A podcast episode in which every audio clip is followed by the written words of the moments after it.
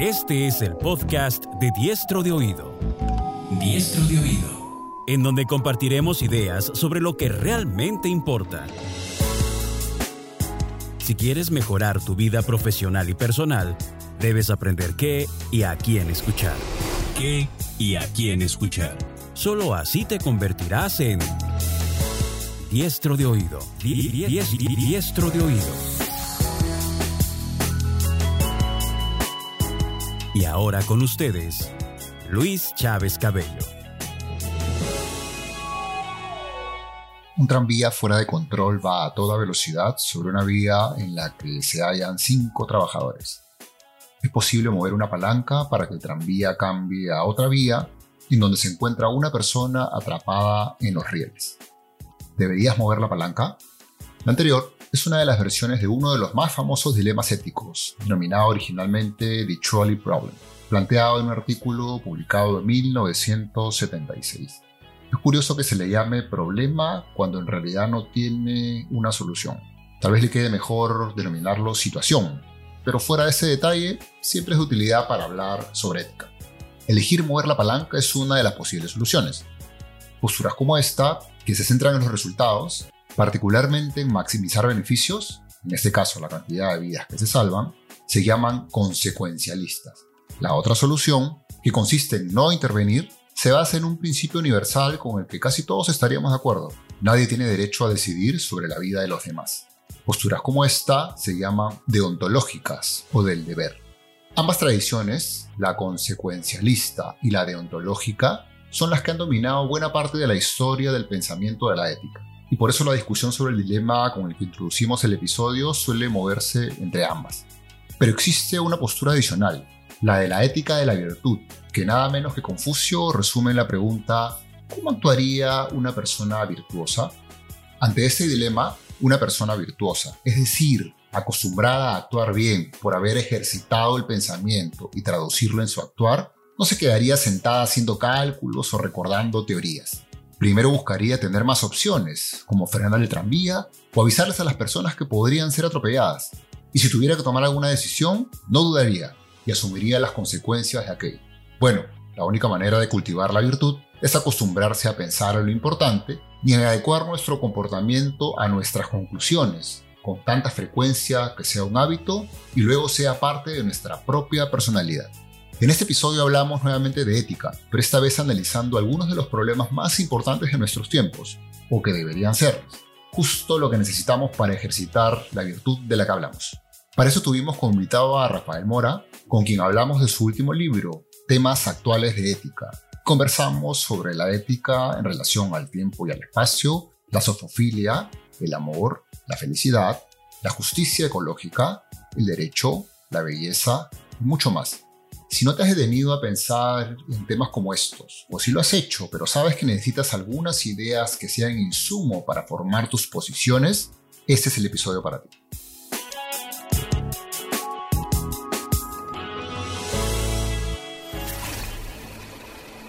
Esto es Diestro de Oído.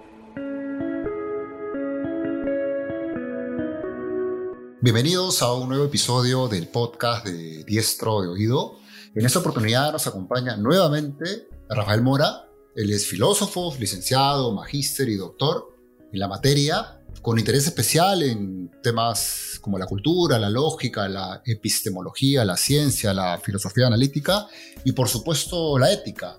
Justo vamos a hablar de su último libro llamado Temas actuales de ética. Anteriormente lo tuvimos por, otro libro que no era de filosofía, era de cultura, que hecho a problema y posibilidad. Y la razón por la cual, eh, además de ser filosofía y, de lo prolijo que es Rafael, porque ha escrito bastante, eh, en este libro en particular nos llamó la atención que aborda la ética desde un enfoque práctico, discutiendo sobre temas de actualidad que sin duda requieren de, de la filosofía y de la ética para analizarse, ¿no? Como el amor, la naturaleza, la multiculturalidad, el derecho, la lógica y hasta la geometría aborda Rafael en su interesante libro. Bienvenido, Rafael.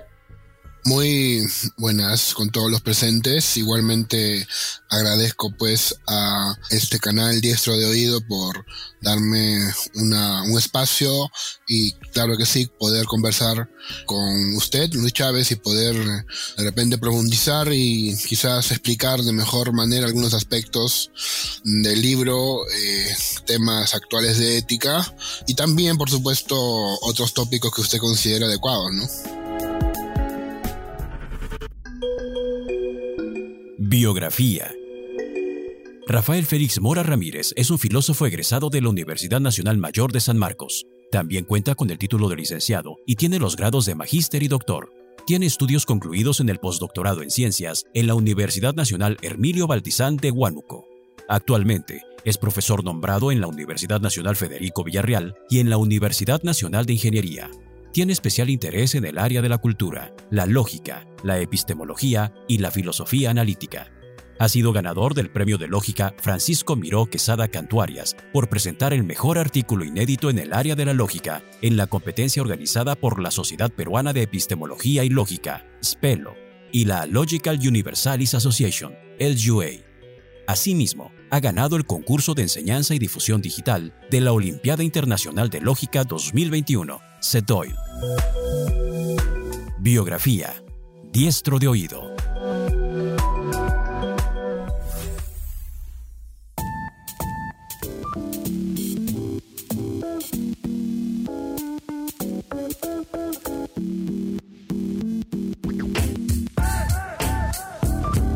Justo quiero empezar con una pregunta abierta, grande, porque sé que haces varias cosas eh, en la actualidad.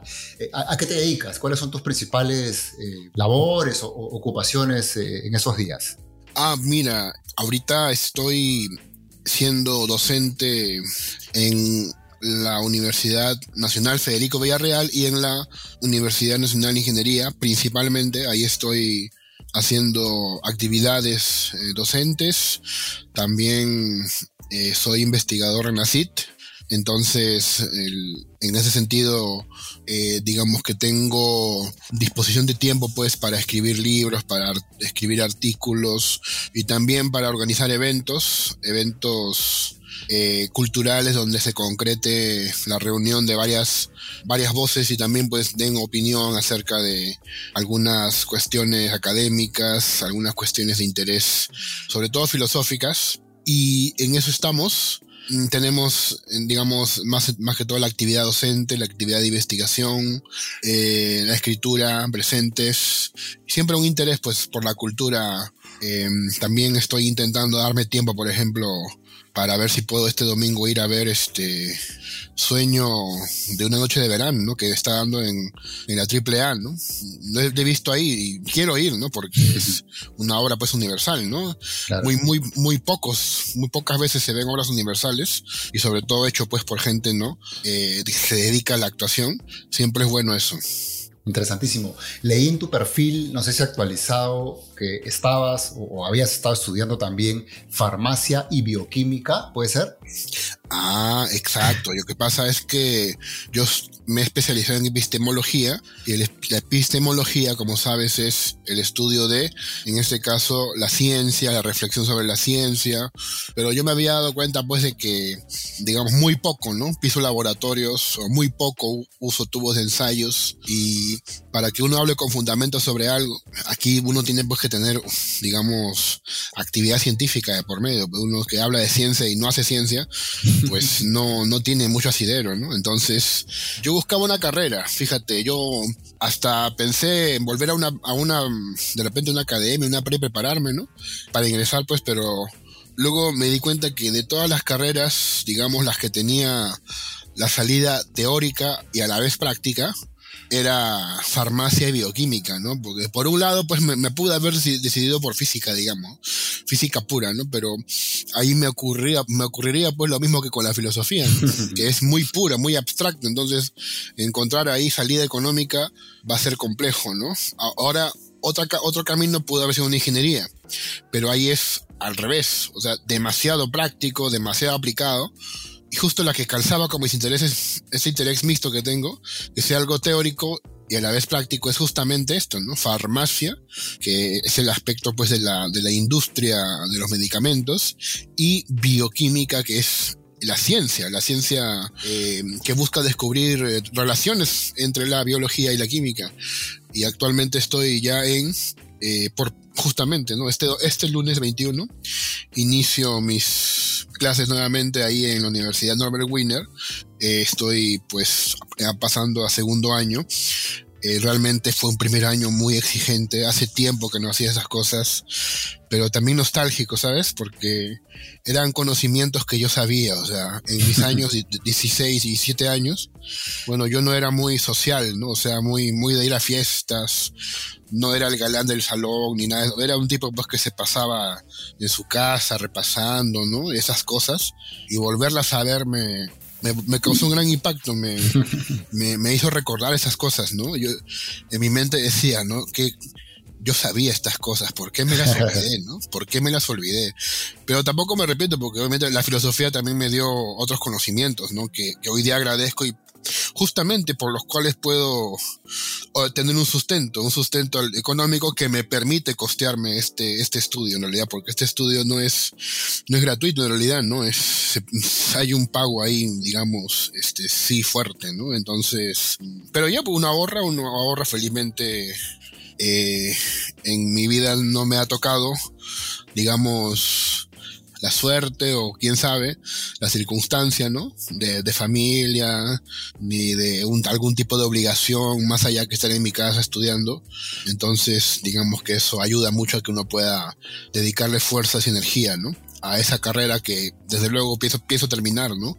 Como sea, ¿no? Pienso terminarla, este, me alegra mucho en realidad esa carrera, es, es revitalizante. Una, una cosa muy distinta es dar clases, que también es interesante, divertido, pero otra muy distinta es recibirlas y que, y que uno aprenda o que reaprenda cosas, ¿no? Y que uno vuelva a las, a las penosas tareas, ¿no? De, tener que memorizar, de tener que explicar, de investigar, ¿no? Cosas que uno no entendió en la clase, porque siempre hay detallitos, ¿no? Este, y excepciones, y excepciones a las reglas, ¿no? Qué interesante, Rafael, ¿no? Esa, pensaba mientras hablabas de, esta decisión de, voy a poner una metáfora, bajar al campo para estudiar la ciencia directamente y no solo desde la filosofía de la ciencia, era como es el entrenador pues, de un deporte que ah, puede hacerlo, por supuesto, hay muchos entrenadores que no han sido deportistas o no han sido deportistas muy calificados, por lo menos, pero creo que es diferente cuando también juegas el juego, ¿no? Independientemente de qué tan bueno sea jugando el juego, practicando el deporte te da pues una visión completamente distinta. Y, me parece, tratando de, enlazar esto con el libro del que vamos a conversar, que algo de eso hay eh, en tu libro, ¿no? Porque no es un libro teórico en este último, el temas actuales de ética, sino que traes a la mesa, a la discusión, problemas que muchas veces eh, los tenemos a la mano, algunos los pensamos, otros no, pero deberíamos pensarlos porque nos enfrentamos con estos todo el tiempo. El amor, por ejemplo, es algo que, no, creo que hay alguien que no haya pensado en el amor y otros que no los pensamos mucho, pero en esos tiempos necesarios, como la multiculturalidad, ¿no? y, el trabajo que haces ahí eh, ayuda mucho a, que cada uno pues empiece a tomar sus posturas, absorber algunos argumentos y, aplicar la, filosofía independientemente del, fundamento teórico que, que, cada uno pueda tener. ¿no? Por eso me pareció una, imagen similar a, la, de tu decisión de también estudiar algo como la ciencia, en este caso la farmacia y la bioquímica, además de, estudiar la, epistemología, epistemología ¿no? Antes de entrar al, libro, tenía una, pregunta también introductoria, pero, pero ya más técnica, es decir, del tema de la ética, eh, porque encontré algunos elementos que me parecieron coincidentes en alguna medida con lo que planteas de forma general en el libro, ¿no? Recordaba un, libro que leí también hace algún tiempo que se llama Razones y Personas de un autor que creo que es conocido en el mundo de la ética, filósofo también, filósofo también Derek Parfit, que ah, tiene un montón de, ideas interesantes, pero una que me quedó a mí, con la que yo, a mí me gusta entender la ética, no es la única, por supuesto, es que él, dice que la ética se puede pensar en dos dimensiones, la distancia y el tiempo, que de hecho vienen pues de la física, de la ciencia, ¿no? Es como que nuestro círculo moral se define por la distancia y el tiempo que hay entre nosotros y los demás, ¿no? siendo más fáciles los que están cerca. ¿no? Por ejemplo, me es más fácil tener un comportamiento moral con mi hermano o mi vecino o la persona que vive en la esquina que con alguien que vive en África, que no conozco. Y también nos es más fácil tener comportamientos morales de cara a, personas que viven en nuestros tiempos y no aquellos que van a vivir en 200 años, ¿no? ¿Qué opinas de este, de este modelo, de esta idea? Claro, en realidad eh, Derek Parfit es un eh, filósofo pues que está explicando lo que piensa o lo que razona cualquier persona desde un punto de vista eh, espontáneo común, es, cierto. Eh, y bueno, y también la gente a veces que no, no es tan común, por supuesto, cuando piensan en el respeto, piensan en, el respeto a su padre o en el respeto a tal autoridad cercana, ¿sí? Eh, cuando piensan en ética, en, temas como los valores, en temas como la solidaridad, por supuesto, eh, uno piensa en la solidaridad de la comunidad a la que pertenece. O sea, que la, digamos, impronta eh, reflexiva suele ser eh, abarcante de lo más cercano, de lo más inmediato, de lo, de lo que nos rodea, ¿sí? De lo que nos rodea. Y específicamente, eso es para mí correcto, tiene asidero, tiene razón de ser, pero también a veces suele ser bueno pensar en no solamente las personas ordinarias, que son las que así piensan, sino también en las personas extraordinarias, que son precisamente las que nos legan, digamos, recuerdos o aprendizajes, pues, que trascienden nuestra mente y nos problematizan. Para no ir tan lejos, digamos, alguien como Miguel Grau, que, o sea, eh, ¿cómo así, no? ¿Cómo así? O sea, si hoy día vamos a la calle y le preguntamos a estos eh, TikTokers, eh, a estos señores gamers, si darían su vida por la patria, ¿no? Eh, yo no sé qué, yo creo que dirían que sí, pero por, ¿no? Por, imagen, ¿no? Por la foto. exacto, por imagen, por sus seguidores, ¿sí? pero bueno, a la hora de, la guerra, ¿no? Este, de la real guerra, no, no creo que den la talla, ¿no? Entonces, la idea es, este, no ser pues como la gente ordinaria, ¿no? Por eso es admirable lo que hace Miguel Grau. Miguel Grau, Bolognesi, o si quieren pues personas que no son eh, del ámbito de la guerra, ¿no? Gente, pensemos, ¿no? En héroes del pensamiento, este Bertrand Russell, Jean-Paul Sartre, personas que, digamos, Bertrand Russell fuera, fue preso, ¿no? Lo, apresaron dos veces eh, por oponerse a la guerra y creo que otra oportunidad fue por apoyar luchas feministas, ¿sí? Eh, en, su, en su tierra, en Estados Unidos, en Gran Bretaña, ¿no? Ahí donde también fue nombrado al mismo tiempo eh, Lord, Lord, ¿no? Por su, por su reina, eh, por, por, todos sus esfuerzos que hizo, ¿no? O sea, el hecho de que uno sienta compasión o pena por la gente más cercana, no es un argumento para negarle esa misma pasión y esa misma conmiseración para la gente que está lejana, si bien es un acto poco común. Pero justamente, ¿no? Eh, a esta vida no se viene a ser ordinario. Eh, claro, aquí ya uno discute cuestiones personales acerca de realmente qué hace con su vida. Eh, y sí, pues ahí uno no le puede increpar, ¿no?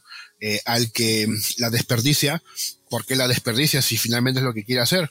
Pero a las personas que quieren tener sustento, a las personas que eh, buscan un porqué de las cosas y son reflexivas, sí les podemos convencer de que em, vivir em, tendiendo hacia las acciones gloriosas, hacia el pensamiento glorioso, entender lo que hizo Sócrates, por ejemplo, eh, pudiendo escapar de la cicuta, porque ya, ya estaba todo preparado, ¿no? Para que él se escapara nomás, ya, ya le habían pagado al guardia, ya habían embriagado a algunas autoridades, los, amigos de Sócrates, y él dijo que no, es más, ¿no? Lo que hicieron le, ofendió a él, le, molestó, ¿por, qué hacen eso, no? Y yo tengo que aceptar las leyes, que tanto he defendido mi vida, ¿no? Toda mi vida, entonces se queda ahí, recibe la cicuta y con eso da una lección muy grande, ¿no? O sea, eh, de ahí, justamente de ahí surge un, surge un Platón, ¿no? Cuyos libros son homenaje a su maestro. O también, justamente, ¿no? Este, algo que, algo a lo que llegaremos más adelante, que es eh, un poco la persecución del conocimiento, ¿no? A pesar de que me duela, ¿no? A pesar de que me termine haciendo daño. Eh, que lo, lo, he llamado yo en, en, algún texto y creo que lo conversamos hace tiempo, ¿no? El concepto de sofofilia, ¿sí? Gente que prioriza el saber eh, a pesar de que eh, le pueda salir muy caro, ¿sí? Y bueno, en la historia hay muchos ejemplos, ¿no? Podemos hablar de Galileo Galilei, podemos hablar de Marie Curie, si también hay que hablar de mujeres, ¿no? Eh, gran, gran heroína, Marie Curie. Y, ¿cómo te digo? Pues, ¿no? Gente a la que se debería admirar, ¿no? Y hoy en día, la juventud a quién sigue, ¿no? A, a Ozuna, a Bad Bunny, a Porchela, Nicola Porchela, ¿no? Eh, a Magal, o sea, tienen esos héroes falsos, ¿no? Héroes que en momentos de duda existencial no les van a servir, ¿me entiendes? Que eh, es posible que estos héroes, Gisela Valcárcel, estas personas, ¿no? Que salen en la televisión y que, ¿no? Peluchín, usan su fama únicamente pues para lanzar heces y ganar dinero a cambio, como los monos, como los monos en los circos, ¿no? O en, incluso en el bosque, ¿no? Los monos son conocidos por jugar mucho con sus heces, ¿no? Y también hay personas así, ¿no? Lamentablemente, pues, como ya lo dijo Marco de Negri, eh, estamos en una época de la cacosmia, ¿no? De la cacosmia, es decir, donde la persona ha tergiversado tanto sus gustos que aprecia y le parece deliciosa la basura, ¿no? Pero contra eso hay que luchar, pues por eso es que Marco era contracultural, ¿no? Y, y, justamente como todo contracultural, él sabía lo que le iba a pasar. Yo creo que él sabía, ¿no? Que le iba a terminar pagando 300 soles, ¿no? Mientras que Gisela Balcarce pues gana 500 mil. Creo que en, en, alguna entrevista lo dijo, ¿no? Me dijo, él dijo que me da pena que yo difundiendo la cultura gane 300 soles de man y esta señorita que hace bailes, ¿no? Simplemente baila y mueve el trasero, pues le dan 500 mil dólares, ¿no? Eh, yo, yo, creo que aunque él sonaba con un poco de como de queja, ¿no? En el fondo sabía que ese es su premio en realidad, ¿no? Y eh, sí, sí, o sea, ese es el destino del sabio, ¿no? Él, él, lo sabía, o sea, porque fíjate que a Marco Aurelio no le hubiera costado nada un poquito mover la cintura, ¿no? Y ganarse con eso. ¿Sí o no? O sea, invitar, invitar a Carlos Álvarez a su programa, entrevistarlo. Que lo imite. Exacto, y que se deje un poquito, digamos, ¿no? Tomar el pelo y con eso gana rating.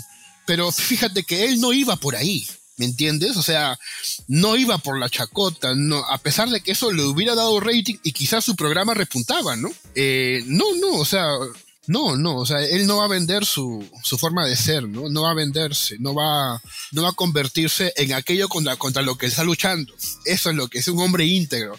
Y como, ¿y qué le pasa a los hombres íntegros? Pues, ¿qué le pasa a Sócrates? ¿Qué le pasa a Giordano Bruno? Pues, Exacto, ¿no? Ese es el destino. ¿Por qué? Porque el mundo está gobernado por gente que no es íntegra. Ese es, otro grave problema, o grave problema más bien político, ¿no?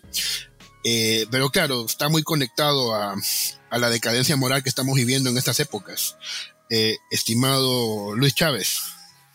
Varias cosas que comentar, eh, Rafael. Te voy a, vamos a hablar sobre la sofofilia un poco más adelante, creo que merece un, una conversación, una parte de la conversación, pero ya que hablaste de, Marco Aurelio de Neri, con quien introduces los primeros temas del libro, creo que merece sin duda que, hablemos un poquito más de él y, de los temas que analizas bajo su pensamiento.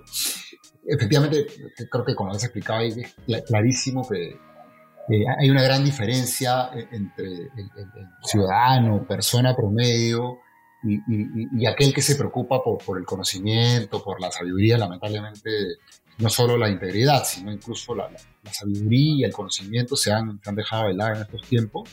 Pero a partir de ahí hay otra diferencia todavía, porque hay mucha gente que aparentemente sabe mucho, muy culta, con mucha capacidad de raciocinio, pero finalmente su comportamiento no, no, no, puede, no es coherente, ¿no? Volvemos al tema de, de, integridad. Y justamente uno de estos ejemplos de alguien que sí, aparentemente por todos los flancos, ha, guardado, ha cuidado, ha sido Marco Aurelio de Negri, que creo que, muchos peruanos los conocemos, la mayoría por su bagaje cultural, incluso eh, creo que esto es conocido, ¿no? Por, por, por, todo lo que hablaba de sexo, que, era algo, incluso es, creo yo, todavía tiene categoría de, de, de, prohibido, mito para la sociedad peruana, somos muy conservadores como eso, y creo que se le etiquetó mucho por ese lado, por hablar tan abiertamente, pero por supuesto muy bien informado de, de sexo, pero fuera de eso, en la mayoría de los programas que, que la mayoría, que la gente les conoce, hablaba mucho de cultura, pero creo que lo que la gente no sabe me incluyo hasta hace poco, he tenido la suerte de leerle algo ya directamente y,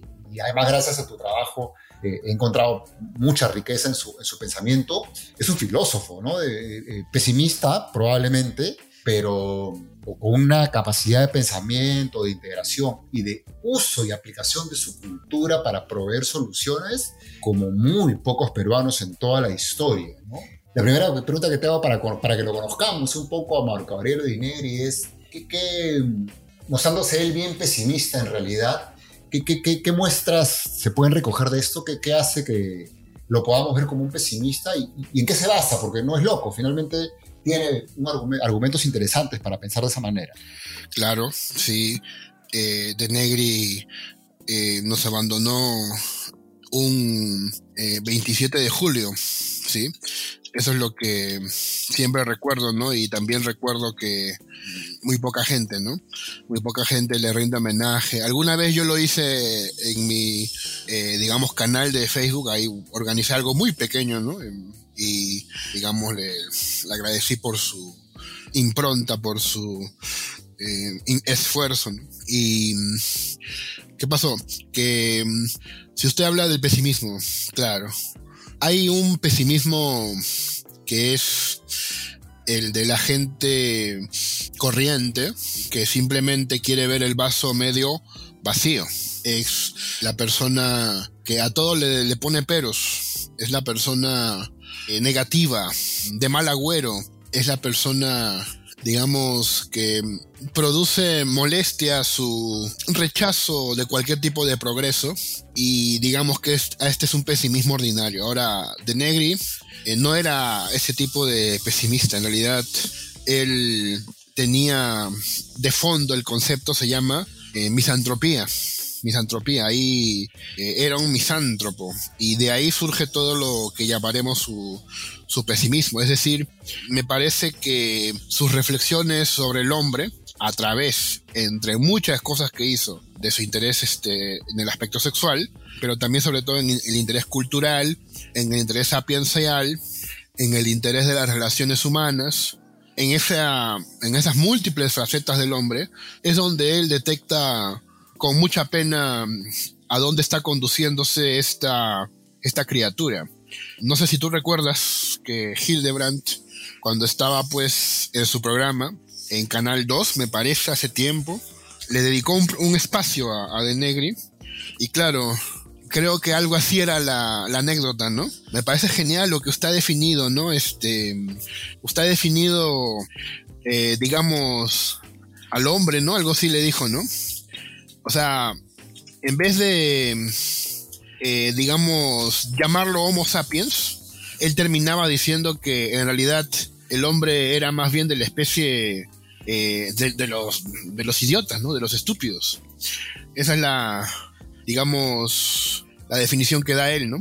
El hombre es un miembro del reino animal, del filum de los cordados, del subfilum de los vertebrados, de la clase de los mamíferos, de la subclase de los euterios, del grupo de los placentarios, del orden de los primates, del suborden de los pitecoides, del infraorden de los catarrinos, de la familia de los hominoides, de la subfamilia de los homínidos, del género Homo y de la especie Stupidus, ¿no? que fue justamente lo que provocaba también risas en César Hildebrand, que dijo, y él le dijo, usted es genial, usted es, usted es un gran escritor, y bueno, de Negri, pues ahí un poco con, con esta, digamos, la, la, vergüenza del intelectual, ¿no? De sentirse alabado por otro intelectual, ¿no? Y yo, bueno, gracias, sí, pero, pero es cierto, y él lo dice, por ejemplo, a ver, en un, en un ejemplo sería este, ¿no? Los animales tienen mecanismos de autocontrol para poder frenar sus impulsos e instintos. A pesar de lo que pensamos, ¿no? Que los animales son desordenados, caóticos, eh, como puede ser un perro, ¿no? Un perro que se sale de la casa ladrando y, ¿no? y se pierde por ahí. Los animales este, en la naturaleza tienen instintos, en este caso también un límite. No sé si ha escuchado usted que los lobos, cuando pelean, eh, por el eh, por la jerarquía, ¿no? por el mandato de la, de la jauría, y un lobo ya pues se da cuenta que el otro es muy superior y ya no quiere seguir en la, en la pelea, lo que hace el lobo derrotado es mostrar la yugular. Muestra la yugular al, al, ganador, ¿no? Y, y, claro, el ganador entiende que esto ya es victoria, pues, o sea, obviamente le ofrece la yugular, pero no lo va a morder, ¿no? O sea, porque los lobos no, no comen lobos, ¿no? O sea, y claro. aparte, pues porque ya, ya, ya, ya me ha, me ha dado la victoria, ¿no? Eso se llama servomecanismo, instintivo animal. Los animales lo tienen. Pero ¿qué pasa en el caso de los hombres? Justamente, ¿no? dos hombres pelean y uno de ellos admite su derrota y eh, simplemente le muestra la nuca, ¿no? Al otro que tiene su pistola. Eh, este segundo hombre con la pistola jala el gatillo. Y eso es lo que observa de Negri, ¿no? O sea, mientras que el lobo se frena, el lobo dice ya gané, listo, no tengo nada que demostrarte. El ser humano no, el ser humano sí jala el gatillo, sí jala, mete el último balazo. Eh, es destructivo, por eso es que lo llama el hombre destructor. Y esa es una, una, de las cosas que lo hace ser, digamos, pesimista de Negri. Otro aspecto eh, tiene que ver, eh, por ejemplo, con la llamada cultura televisiva. El hecho de que lo que es más visto en televisión es justamente lo que más mmm, desperdicia la calidad humana. No sé si usted sabe, pero en, eh, hay en Japón o en algunas partes asiáticas, creo que en Japón es, ¿no? En Japón este, hay unos concursos bien aberrantes, ¿no? Este, que bueno, prácticamente consiste pues, digamos, en algo así como avergonzar ¿no? a la otra persona y eso digamos va, va, va ganando rating, eh, eso va eh, teniendo popularidad entre los japoneses y lo que dice Marco de Negri es que conforme el ser humano va consumiendo más y más y más este, de este tipo de, de, de contenido, se va volviendo más adictivo, no es como el, el drogadicto, ¿no? El drogadicto eh, en realidad eh, cuando ya se adecua, cuando ya, cuando ya está total y absolutamente compenetrado por la droga, lo que busca es cada vez más, más este, digamos, llegar más lejos. Eh, sentir la pegada, sentir el, el golpe,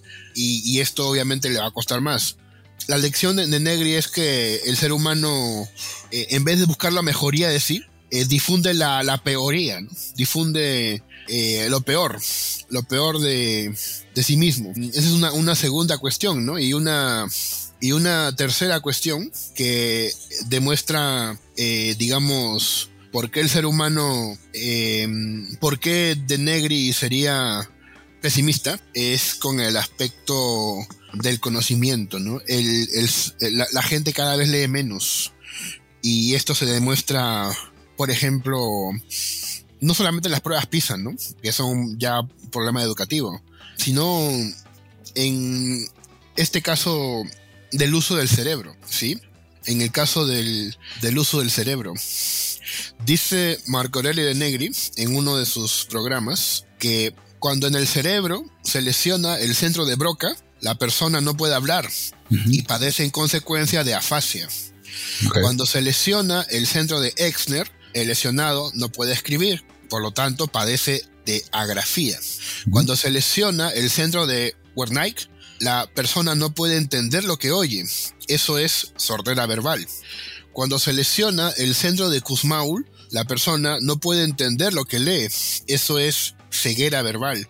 Pues bien, dice él, ¿no? Estas estas lesiones son, stricto sensu, lesiones orgánicas, lesiones cerebrales. Pero lo terrible es que en esta sociedad informática, en esta era digital, se están presentando esas mismas lesiones sin que haya habido una lesión cerebral sensu estricto.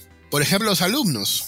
Ya hay varias investigaciones al respecto. Entienden cada vez menos lo que dice el profesor Sí, a mí yo lo digo como testigo, ¿no? Los alumnos, sobre todo cuando enseñaba en colegio o en pre, preguntan ¿qué dijo profesor? O sea, apenas le dices tú la lección, va a haber tarea para el martes, prepárense, va a haber una prueba fuerte, va a incluir las primeras dos unidades, gracias. Y así, ¿no? ¿Qué dijo profesor? ¿Cómo? Y quedó claro, ¿no? O sea, tampoco entienden bien lo que leen. No entienden bien lo que leen, no sé qué era verbal. Eh, gente que la mandas a leer, digamos, una novela de Vargas Llosa, recomendable por cierto, El héroe discreto. El héroe discreto, una obra muy, muy bonita, ¿no? Este, alguien, mándale a leer eso, y yo le, digo como testigo, ¿ah? este, como yo soy alumno de, la Dorber Winner, ahí ah. leímos eso, leímos eso en clase, ¿no? Y la profesora dijo ya, la próxima semana les tomo una prueba oral de comprensión de los primeros dos capítulos. Eh, la gran mayoría, pues no leyó, no se acordó, y los que sí leyeron explicaron cosas mínimas, ¿no? Eh, muy, muy imprecisas, o sea, bueno, la profesora un poco me tenía a mí cariño porque obviamente eh, yo le respondía, ¿no? En el salón, pues, pero era obvio pues porque yo ya tenía formación. Aparte que el curso se llamaba redacción, ¿no? O sea, y soy hombre, un hombre, digamos, de letras, o sea, no, tampoco voy a esconder lo que sé, ¿no? Yo decía lo que sabía, pero me daba mucha, me llamaba mucho la atención que mis compañeros no entendían o no hablaban bien. Em, los alumnos también este, hablan cada vez menos, tienen un léxico de 50 palabras entonces, a ese paso van a ser afásicos, decía De Negri. Y los que escuchan, los que escuchan reggaetón, peor todavía, ¿no? Encima hablan un, español puertorriqueño eh, bastante, bastante que maltrata el lenguaje, ¿no? Y, por no decir de los emojis, ¿no? Por, no decir eso. Entonces, la sociedad informática de la era digital está lesionando seriamente el cerebro de los seres humanos. Entonces, yo te digo, ¿no? Si tienes este diagnóstico del ser humano que ya no reprime sus instintos asesinos, está gustando de la cultura cada vez más baja y encima su cerebro está bajando su calidad, la conclusión es el pesimismo, ¿no? O sea, el camino que tomó él es eso, ¿no? Que bueno, proviene de su misantropía, pero yo creo que ahí está sustentado, ¿no? O sea, él decía, a este paso, ¿qué nos va a pasar, no? Eh, es terrible, ¿no? Y, y claro, la, gente pues no, no hizo caso, ¿no? Hasta ahora siguen sin hacer caso en muchos aspectos de lo que dice Negri. Y sí, yo quiero terminar diciendo que lo que usted dice es verdad, yo también apoyo esa idea. De Negri es filósofo, muy a pesar de lo que digan hoy en día las escuelas de filosofía, ¿no? Te quiero comentar eh, que yo he intentado con poco éxito mostrar a, a, De Negri como un filósofo. No lo ven así. Te voy a contar, yo mandé un artículo a la revista Arete, que es la revista de la Católica. La Católica, claro. Claro, la revista Arete de la Católica. Y te, si quieres te envío lo que me, respondieron, pero en pocas palabras es esto, ¿no? Eh, le recomendamos que mande su trabajo a un estudio eh, sobre este, estudios sociales, a una revista sobre estudios sociales. Eh, porque digamos, esto no va con nuestra línea, ¿no? Y yo decía, pero ¿por qué no va a ir con su línea? ¿no? Es un filósofo, es un pensador. Eh, parece que a Negri lo ve más que todo como un, eh, una persona para ser estudiada como una cosa rara, ¿no? Así como, como se estudia, como no se has escuchado que hay seminario de Bad Bunny, ¿no? En una universidad de Costa Rica, ¿no? Seminario de Lady Gaga, ¿no? Y algo así para ellos tendría que haber un curso rápido de Negri, ¿no? Eh, como, un, como una rareza, ¿no? Como un freak, ¿no? Eh, lo ven como un freak, pero filósofo no. No sé por qué. Eh, eso es muy grave. Eso es muy grave. Gravísimo. Y, quizás por eso no, no, le dedican la lectura ni el tiempo que hace falta, ¿no? A pesar de que muchos de la católica han pasado por su programa. Eh, por ejemplo, un gran amigo, yo quiero llamarlo amigo, creo que sí es. Eh, Quintanilla, Pablo Quintanilla, ¿no? Un gran profesor, también yo le he visto su programa, bastante joven, eh, y otros más, ¿no? el señor Justi, también, el profesor de ética, Miguel Justi, también en su programa. yo no entiendo por qué no lo ven como un filósofo. tal vez tal vez haya que hacer más, más, más campañas. Pues no sé, esa podría ser una opción, estimado Luis.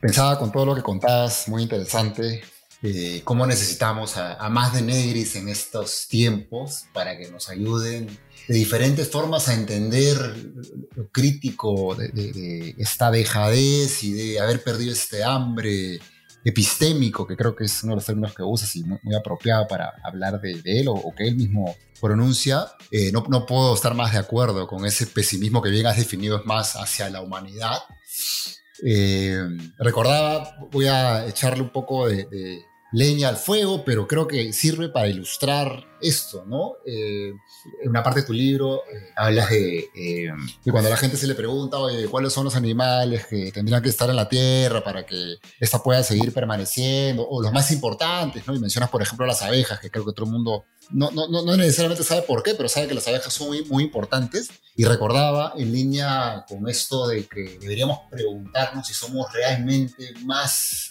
no voy a decir inteligentes, pero necesarios que las, que las abejas. La vez pasada leía que dicen que las abejas al momento de constituir un panal, una vez que ese panal ha madurado y tiene una serie de tiempo, hay un momento en el cual se crea una, una nueva cavidad, digamos, para una nueva abeja reina. Y en el momento que esa cavidad está lista y, está creciendo la próxima abeja reina, la abeja reina eh, antigua, digamos, ¿no? la más vieja, y medio panal, las mayores de, todo el grupo, inmediatamente deciden abandonar el panal para dejarle el nuevo reino en manos de la nueva abeja reina y de todas las abejas más jóvenes. No saben a dónde se van a ir, no saben si van a seguir viviendo, pero tienen tan claro tan clara la importancia de la supervivencia del grupo que se arriesgan a tener, pudiendo quedarse cómodas ahí con alimento suficiente, saben que su destino es buscársela en otro lado y dejar el legado a este nuevo grupo que es el que va nuevamente a enriquecer el panal y hacerlo crecer, etc.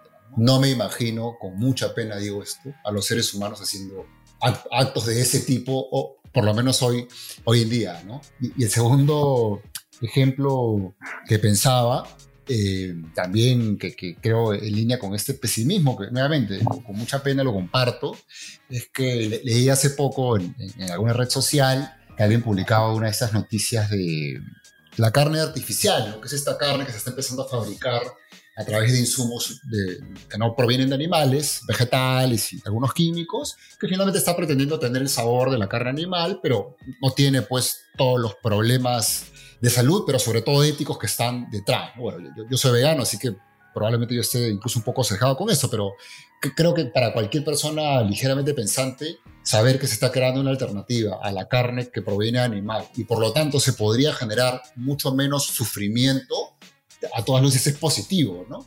Y ante la noticia, lamentablemente, muchas personas empezaron a, a lanzar comentarios negativos, ¿no? esa carne debe saber horrible, seguro va a ser más cara, no me importa que sigan muriendo animales, qué vale la vida de los animales y etcétera, etcétera.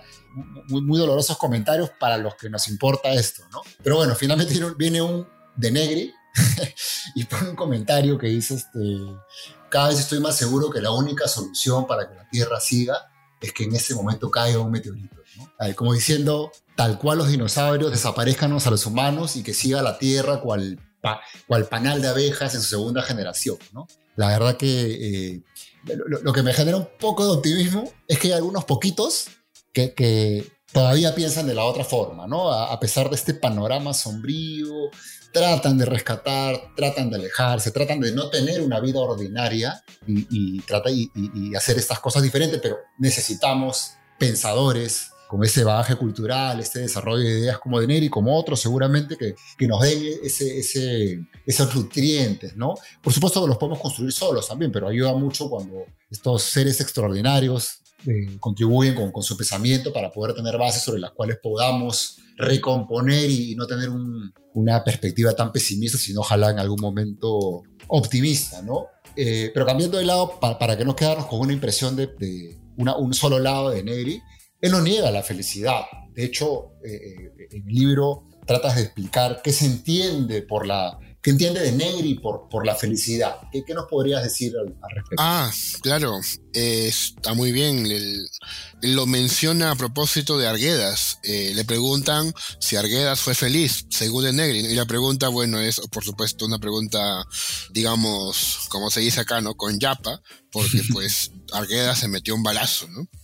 El gran intelectual peruano, digamos, una promesa de la escritura que curiosamente en su momento fue alabado por Vargas Llosa, ¿no? Bueno, no sabemos si lo seguirá, eh, digamos, este, ah, celebrando, habida cuenta pues de las diferencias políticas, pero eh, digamos que es ser productivo, ¿no? Ser productivo. La felicidad consiste en escribir, en producir en el ser humano sería, pues, digamos, colaborar con la cultura, eh, sería tener eh, la impronta, tener el, ímpetu, la energía como para llevar a cabo grandes proyectos humanísticos.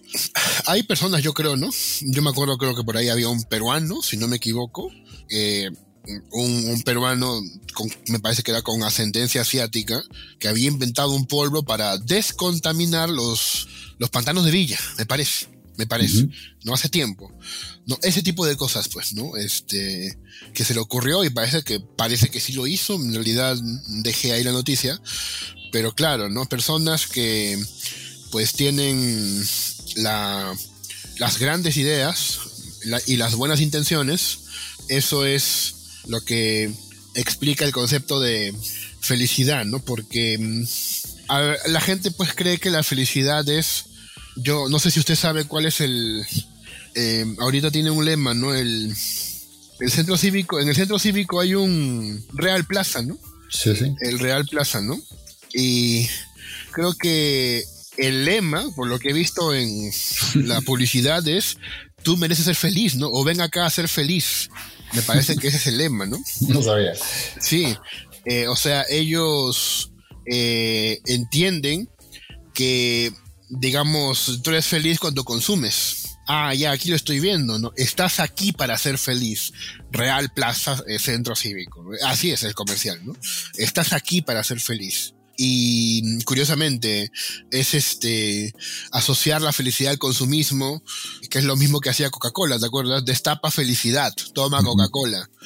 O también algunas industrias que venden carros también, ¿no? Decídete ser feliz, cómprate un Hyundai, ¿no? Y eh, dan esta idea de la felicidad y la confunden con otro concepto que es el de, tal vez, ¿no? Tal vez sea el de contento, el de contento, pero no el de la felicidad. La felicidad involucra cumplir con lo que podemos llamar un proyecto de vida. Es por eso que en ese sentido, en sentido estricto, en sentido estricto solamente podemos saber si fuimos felices eh, cuando estemos a punto de morir, ¿no? Cuando estemos así eh, a pocos metros de, digamos, de, la puerta de despedida, ahí podemos evaluar todo lo que hicimos, mirar toda la obra hecha y decir, sí, sí, ¿no? Estoy tranquilo, ¿no? Hice, hice lo posible. Pero no sé si se me capta esta idea. En cambio, es, si un si lo vemos así, entonces este, la felicidad tiene que ver con un proyecto de vida, con cumplir planes, por ejemplo, cosas tal vez como acabar la carrera, como, digamos, tener un, un, trabajo, eh, digamos, muy, muy, buscado por, por uno, eh, un trabajo, por cierto, por cierto pues que, que colabore con la sociedad, ¿no? Em, un, em, por ejemplo, tal vez, ¿no? Escribir un libro, ¿no? Este, también, por supuesto, tener un niño y, y claro, y tener eh, el tiempo y la paciencia de también guiar a este niño, ¿no? Por, por un buen camino, niño o niña, ¿no? Por el buen camino. Ya seguramente has escuchado esa frase, ¿no? Que el niño que no sea abrazado por su tribu, ¿no? O sea, cuando, cuando no sea querido por su familia.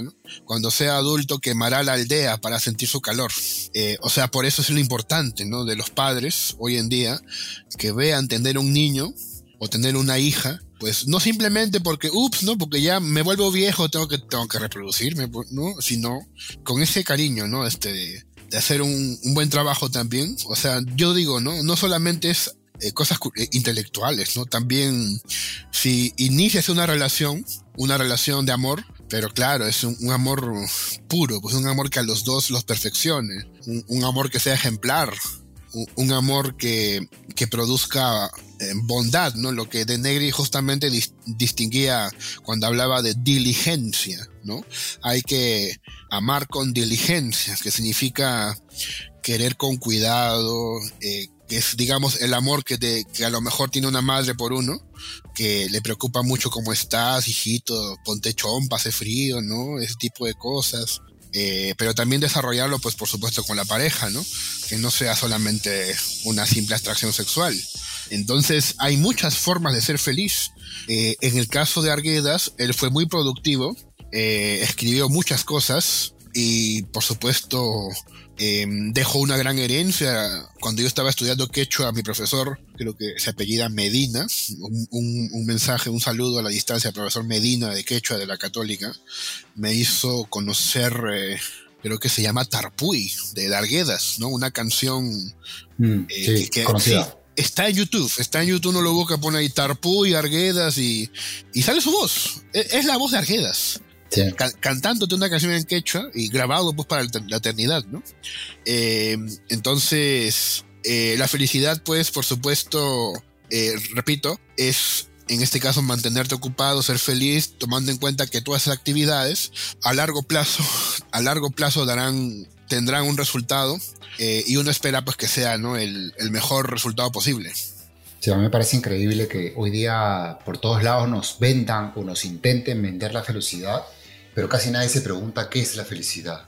Entonces, si no entendemos qué es la felicidad, ¿cómo, cómo podemos comprar algo que no estamos entendiendo? Lo mismo pasa con el amor, ¿no? Hablamos del amor con mucha soltura, eh, opinamos, damos consejos, pero tampoco, ahora vamos a, a, incidir un poco más sobre el concepto, usando a De Negri nuevamente como, como guía, pero tampoco entendemos probablemente en la dimensión completa el, el, amor, no lo confundimos con, con la pasión y, no con esta, no, no, no enlazamos esta diligencia que, que, claramente explicas que es un elemento bien, bien, bien importante. ¿no? Recordaba sobre la felicidad, hay muchas definiciones. Personalmente creo que es uno de los temas que a mí me ha interesado, interesado más y siempre he estado buscando mejores definiciones.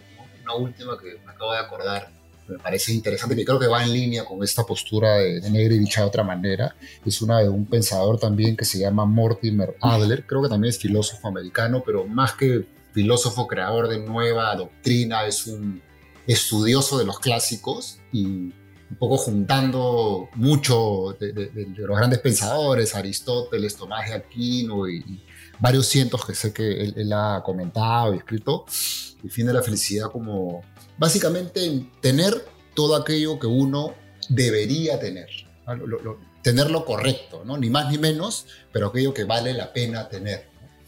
Ya entra a, la dimensión ética también, seguro vamos a profundizar un poquito más, más de eso. Pero bueno, independientemente de la definición, que creo que hay varias formas de, de entenderlo, coincido con la, con la idea de, de, Neil, ¿no? que la confusión principal es que confundimos felicidad con alegría, con la sonrisa o con la satisfacción temporal de alguna necesidad, hambre, poder, eh, eh, estatus, pero no, no, no, no la entendemos realmente y con eso es bien complicado. Pasemos al amor del que ya hablaste un poquito, pero quería traer también algunas ideas interesantes que comentas, que vienen de Denegri, eh, si, si, no, si no equivoco. ¿no? Por ejemplo, algo que lo que yo, yo, había pensado poco, la verdad, pero me quedé muy eh, reflexivo al respecto, es Denegri plantea que hay una relación interesante entre amor e inteligencia. ¿Qué, qué, deberíamos entender de esto? Ah, claro.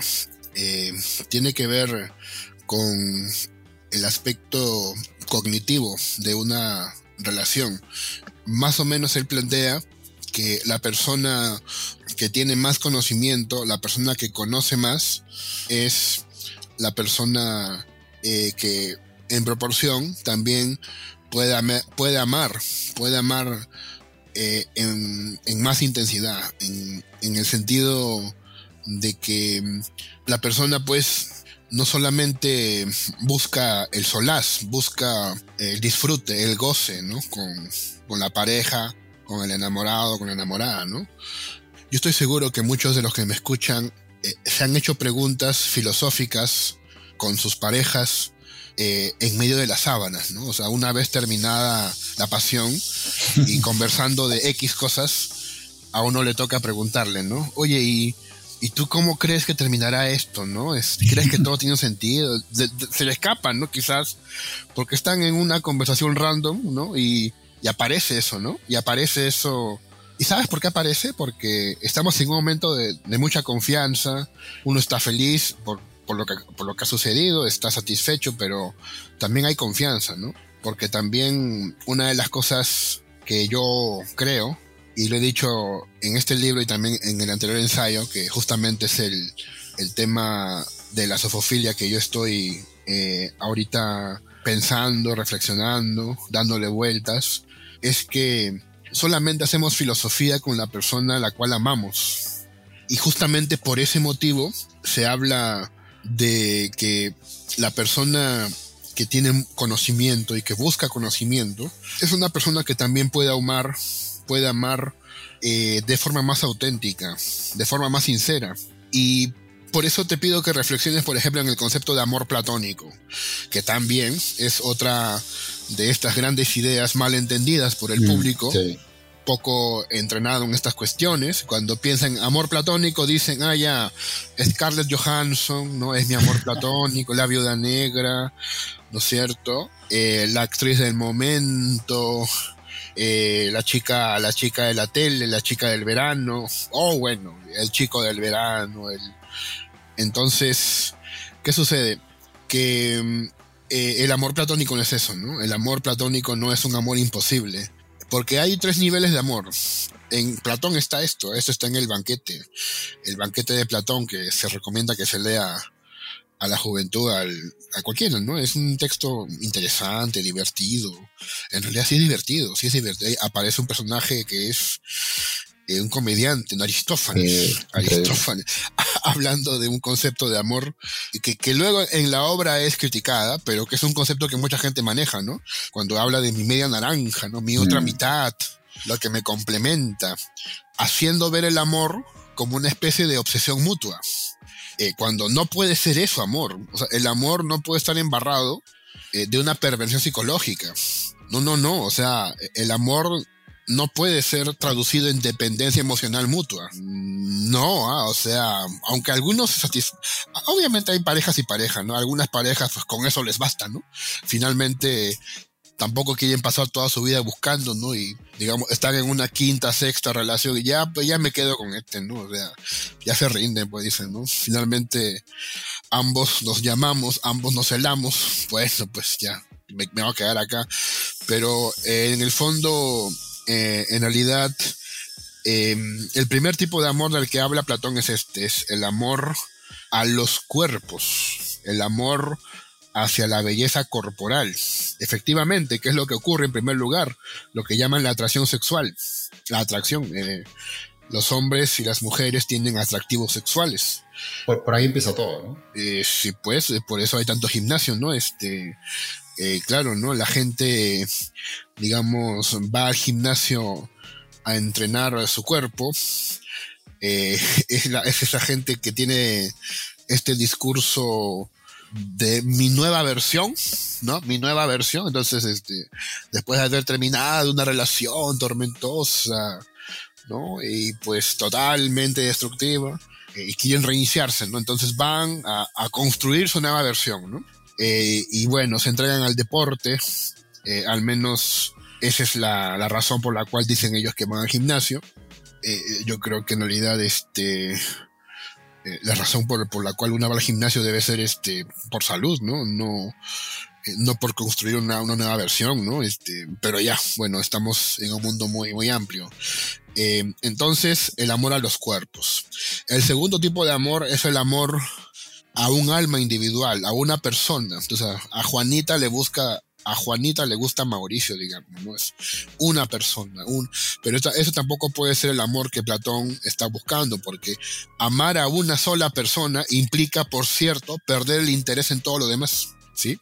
Es por eso que los adolescentes, pues cuando se, se enamoran, ¿qué hacen? Se, van al cuarto y se encierran, ¿no? Se encierran y no dejan que nadie más entre. Claro, ese es un tipo de egoísmo. Y con eso no se hace comunidad. Lo que busca Platón, ese es el, el tercer tipo de amor, que es el amor precisamente a las ideas. Fíjate, amor de verdad no es amar el cuerpo de Carolina, ni amar la mente de Carolina, sino la idea de amor, o la idea de belleza, o la idea del bien, por la cual decimos que queremos que Carolina esté bien y que esté sana y que esté con mucho bienestar. O sea, buscando no a Carolina, buscando no su cuerpo, sino las ideas. Es de nuevo lo que yo se traduce como, lo que se traduce como filosofía, pues. Amor a las ideas no es otra cosa que filosofar. Buscar las ideas en Platón es filosofar. Entonces, el amor platónico es tener una pareja. Es claro, es tener una pareja, sí, es, eso también, pero no tenerla, digamos, por el, por el motivo de la, de la atracción mutua, eh, sino por el motivo del, del perfeccionamiento que buscamos como seres humanos, tanto a nivel individual como a nivel social. Es ese perfeccionamiento que hace sociedad, que hace comunidad y que, y que le da sentido, por supuesto, a tener hijos, por ejemplo. ¿Sí? Eh, ves que tu comunidad está bonita, ves que, ¿no? Eh, el arco iris está bien, que todo está ordenado, hay una buena economía, entonces tú dices, bueno, pues podríamos, ¿no? Adoptar tal vez o tener una criatura, ¿no? Porque vemos que todo está bien eh, y porque vemos que las circunstancias se prestan. Eh, ese es el amor platónico, entonces. En el fondo también es un amor a la comunidad que permite el diálogo, el mutuo entendimiento, que permite el progreso del conjunto. Fíjate, es todo eso el amor platónico. Y la gente lo que quiere entender por amor platónico es lo más banal, mm. lo más, incluso lo más falso, ¿no? Eh, entonces, por eso respondiendo a tu consulta, el tema en Negri es que el amor va ligado al conocimiento, sí, porque eh, sin conocimiento del bien, de la verdad, de la belleza, eh, del alma, eh, no puede haber pues un amor, digamos, auténtico eh, que le dé sentido a una vida social y que permita que las personas lleguen a mutuo entendimiento. Tiene que haber eso, ¿no? Eh, porque el amor ignorante busca exclusividad, el amor ignorante es celoso, el, amor ignorante tiene, digamos, deseos, deseos insaciables, ¿no? y cree que eso es todo en realidad, ¿no? En realidad, este, para amar también hay que tener cierta inteligencia, ¿no? Entonces, si tú buscas a alguien, por ejemplo, una de las cosas que debes comprender es si se, si se llevan bien conversando, por ejemplo, ¿no? Y si quieren mutuamente los dos, por ejemplo, pagar la cuenta, mucho mejor, ¿no? Obviamente, si, si sales con alguien, ¿no? Y claro, ¿no? Eh, los dos pagan la cuenta y, y es más, te lo exigen, ¿no? Disculpa, yo pago la mitad, ¿no? Ah, ahí es, campeón, ahí es. Ahí es donde debes buscar.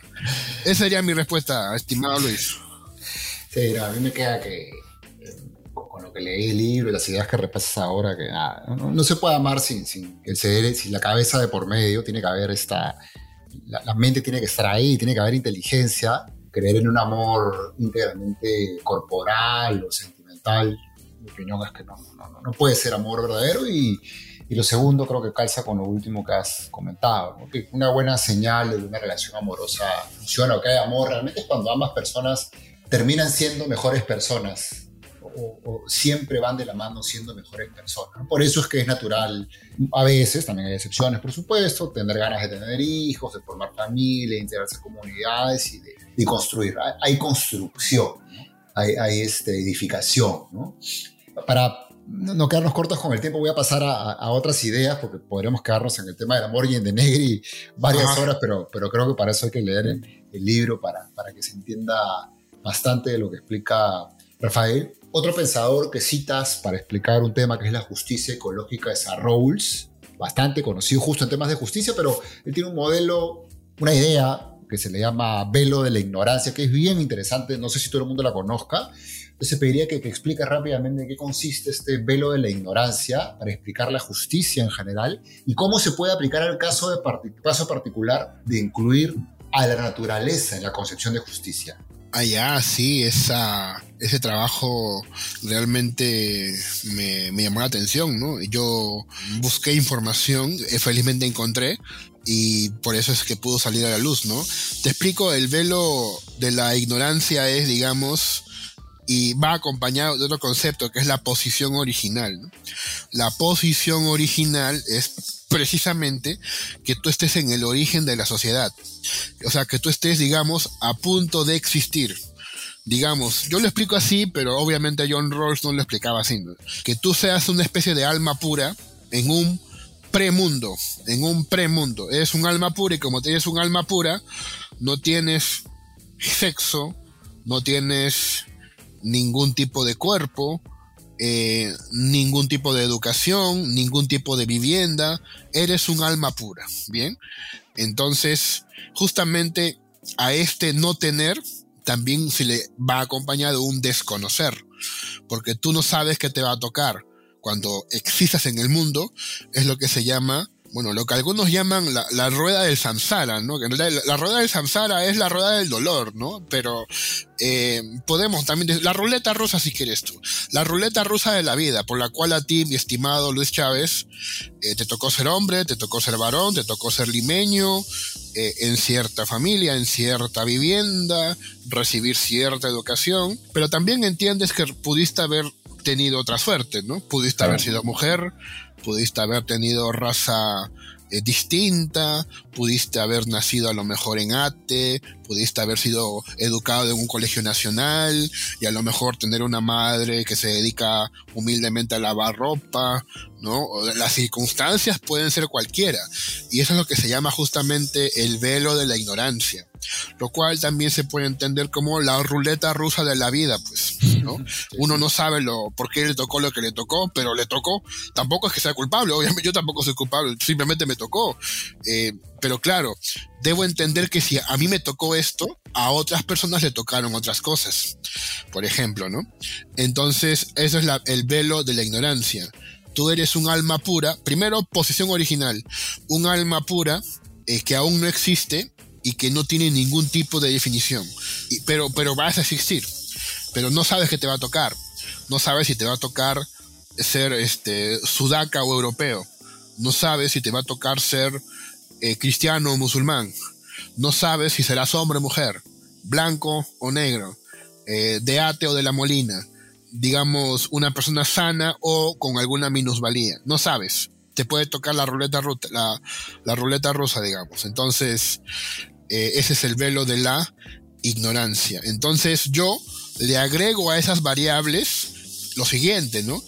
Tú tampoco sabes si te va a tocar ser un oso panda, que es un animal en peligro, bueno, hasta donde yo tengo entendido, ¿no? En peligro de extinción. Aunque creo que China está haciendo esfuerzos, ¿no? China está haciendo esfuerzos por clonar pandas, creo. Eh, me parece, alguna vez leí eso y me parece interesante. Eh, ¿No?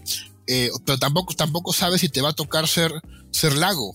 Eh, sí, sí, eh, acabo de decir ser lago, o sea, ser un lago que posiblemente se contamine por una malvada minería, ¿sí? Tampoco sabes si te va a tocar ser aire, aire que tal vez, de nuevo, pierda su calidad con emisiones de dióxido de carbono. O sea, yo le agrego a las variables de, ¿no? A las variables sociales, ¿no? A las, digamos, variaciones sociales, hombre, mujer, rico, pobre, religioso sin religión, ¿no? le agrego variables naturalísticas o de origen natural. Eh, justamente, ¿no? no sabes si te va a tocar ser, ser montaña, eh, ser lago, eh, ser aire, ser especie en, peligro de extinción, eh, ser un eh, ser el ser el megalodón, ¿no? no, no, sabes si, si te va a tocar ser el megalodón, ¿no? Claro, eh, es por eso que algunos dicen que esta concepción de John Rawls, bueno, en realidad esto último no es de John Rawls ya, sino que es una variación que algunos llaman punto de vista budista, ¿sí? Punto de vista budista de la existencia. Justo pensaba en el budismo cuando aplicaste esto. Eso sí, pues claro, los budistas tienen una amplitud de miras muy interesante, ¿no? Entonces, ahí sería la, la, digamos, la forma de vincular a John Rawls con un discurso ecologista, que, como te digo, al comienzo yo estaba dudando, decía, ¿existirá eso? Porque yo, yo decía, ¿no? O sea, tiene sentido, tiene sentido que lo que dice John Rawls la justicia que él busca también se aplica a los animales, ¿no? A la, naturaleza. Y buscando encontré, fíjate, encontré textos así muy interesantes y es lo que ahorita te acabo de compartir, estimado. Ah, a mí me pareció súper interesante, conocí el modelo, la idea del modelo de la ignorancia, eh, eh, súper potente, pero extenderla para que, que los elementos que, la, que componen esta idea puedan ser no solo seres humanos, sino los seres vivos en general, es una idea tremenda para entenderla. Eh, cuidado al medio ambiente, la naturaleza. De hecho, pensaba también que no con la misma idea probablemente, pero llegando a lo mismo, en la sabiduría ancestral andina ocurría algo parecido. De hecho, lo creo que lo hemos hablado un poco en, el episodio anterior cuando hablábamos del quechua, ¿no? En el mundo andino se concibe la naturaleza como parte de uno, ¿no? Por eso hay mucho respeto, consideración. Es, es, es, una persona más el cerro, es una persona más el, el mayo, el río, la jocha. Son, son parte de uno, ¿no? Y, en el mundo occidental, en la cultura occidental, esto no se entiende tanto porque nuestro círculo moral, eh, concepto que citábamos al inicio, es, es, básicamente los seres humanos y los seres humanos de hoy que viven en la misma comunidad país, ¿no? Bastante circunscrito, limitado, ¿no? Entonces es increíble cómo las ideas más potentes, no importa cómo se haya modelado, pero muchas veces terminan llegando a lo mismo y, no tienen que haber salido de este tiempo. Lo de no es tan antiguo como la sabiduría andina central ni como el budismo, pero mira tú cómo de tres perspectivas distintas se puede llegar a concebir la naturaleza en un nivel que, a mí personalmente me parece que es el que debería tener. Claro, y también estoy de acuerdo en realidad. Pero bueno, como ya te imaginas, estamos en tiempos eh, polarizados, ¿no? Y así como hay personas como tú y como yo que vemos que la solución podría estar ahí, ¿no? Eh, hay personas que están metiéndole más fuerza al discurso liberal o ultraliberal, ¿no? Por, por comentar el tema ahorita de las elecciones en Argentina, por ejemplo, ¿no? Eh, donde piensan pues que la solución es eh, vender órganos, vender armas. eso está bien, está bien desquiciado eso, amigo. Eso, ¿cómo es posible que la gente apoye eso? No, no sé, es de repente un lavado cerebral masivo o quién sabe, ¿no? habrá que ver, ¿no? Habrá que ver, como decía Hildebrand en su último eh, programa, yo lo veo por los, lunes, si tengo suerte, lo veo, este lunes tuve suerte, lo vi y estuve ahí atento. Él eh, dijo, pues, eh, bueno, ojalá que gane, dijo, curiosamente, vamos, vamos a ver cómo resulta el experimento social, ¿no? Lo dijo un poco, de repente son de broma, pero también lo dijo un poco porque la gente de acá, los conservadores y liberales que hay acá, en el país, en Perú, celebraban a mi ley, ¿no? Celebraban a mi ley, está bien, ¿no? Este, eso tiene que pasar acá, decían, ¿no? Eh, vamos a ver, pues, ¿no? Este, si, si la solución va por ahí, por eh, finalmente, eh, porque mi ley, no sé, sabes, sabes que tiene un discurso anticologista, ¿no? Sí, sí, mi, mi, ley dice y repite en todos lados, los ecologistas siempre predicen el fin del mundo y nunca se acaba el mundo. Así, así dice, o sea, ¿no? Y te cita ejemplos, ¿sabes? Y uno un, poco, si tú eres descuidado, casi que le crees. Si uno, si uno es descuidado, así, si uno es una persona eh, demasiado persuadible, o digamos que, que, puede ser persuadido por un argumento, eh, sí, sí, o sea, mi ley te, un poco te, te peina la cabeza, digamos, ¿no? Eh, y eso eh, está pasando, ¿no? Lamentablemente, en el mundo. Si fuera, un experimento externo, ¿no? Del cual, saliendo mal, vayamos a aprender, creo que sería suena duro, ¿no? Pero para nosotros es un buen ejercicio, ¿no? Pero regresando al pesimismo que hablábamos de Neri, a mí me da pena porque probablemente incluso saliendo mal, acá se quiera copiar, ¿no? Así que no sé qué tan bueno es que se haga porque va a probar de que se puede hacer, ¿no? Independientemente de que funcione o no funcione, ¿no? Pero, bueno. Correcto. pasa otro tema, nuevamente, para, para no dejar de, aprovechar el tiempo y por lo menos intentar abordar los, los, que me parecieron más, interesantes, importantes. Hablas de, de, una relación importante entre derecho y lógica, que, que Ah, si uno se pone a pensar un poco, tiene que haber, porque al final el derecho pues es, este, es un sistema de, normas eh, eh, legales construido supuestamente, todo el mundo quiere pensar así, que hay una lógica detrás, porque de lo contrario todo sería contradictorio. Eh, pero, pero explicas bastante de esto, siendo además tú un especialista en lógica, por, por lo que sé de tu, de tu perfil. ¿Qué, más debemos entender de la relación entre derecho y lógica? Claro, no solamente el aspecto del tipo sistemático, operatorio, claro, que existe un sistema de normas y como todo sistema debe estar ordenado y por supuesto no debe haber contradicciones, eso se comparte con la lógica, pero también podemos verlo desde la perspectiva de lo que es la lógica no formal, y es el hecho de que en el ámbito del derecho hay argumentos, se argumenta, se defiende posiciones y justamente la lógica no formal también se dedica a la argumentación, a la elaboración de pruebas. Entonces, em, digamos que em, hay diferencias, por supuesto, ¿no? Justamente es la, que hay que enfatizar, ¿no? Eh, por ejemplo, se suele decir en lógica lo siguiente, ¿no? Mientras no haya pruebas de que Julia robó el banco, mientras no haya pruebas, ¿sí? No hay pruebas, no hay pruebas de que Julia robó el banco, ¿sí? Si tú concluyes, por lo tanto, Julia no robó el banco, eso es falacia. Porque del hecho de que no haya pruebas, no significa que no haya ocurrido. Correcto. Sin embargo, en derecho eso es correcto. Fíjate, en el derecho, eh, mientras no haya pruebas de que Julia robó el banco, se asumirá que ella no lo robó. Porque para, y para que vaya presa tienes que darme una evidencia de que lo ha hecho. Sí, conocido el argumento. Es aquí como lo ves un poco la asimetría entre la lógica eh, no formal y el derecho, o mejor dicho, eh, lo que podemos llamar lógica jurídica, para ya ponernos en un terreno eh, ya más, digamos, vinculado a lo que es eh, una de las cosas que se manifiesta sobre el derecho. ¿no? La lógica jurídica eh, vendría a ser la lógica del derecho, la lógica que usan los abogados, que por supuesto piensan, razonan, argumentan. igualmente, ¿no? Existe en la lógica no formal un argumento que también pasa por falacia. Si si llueve, entonces la calle se moja. Correcto. Y esto, por ejemplo, se puede plantear una equivalencia. ¿no? Si llueve, la calle se moja. ¿A qué equivale esto? A una equivalencia llamada transposición. Eh, si la calle no se moja, entonces no llovió. ¿Ya? Esto se llama transposición. No sé si me entendiste. de P entonces Q pasea, no Q entonces no P. Esto se llama, se acepta en la lógica, pero en el derecho o en la lógica no jurídica las cosas cambian. Por ejemplo, ¿no? Si Juan es mayor de edad, entonces votará, ¿sí? Lo que se deduce acá por equivalencia es otra cosa muy diferente, ¿no? Que sería lo siguiente. Si Juan es mayor de edad, entonces votará. ¿Esto a qué equivale? A que si no es mayor de edad, entonces no votará.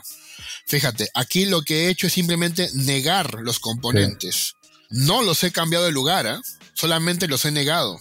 En el anterior sí los cambié de lugar, si recuerdas.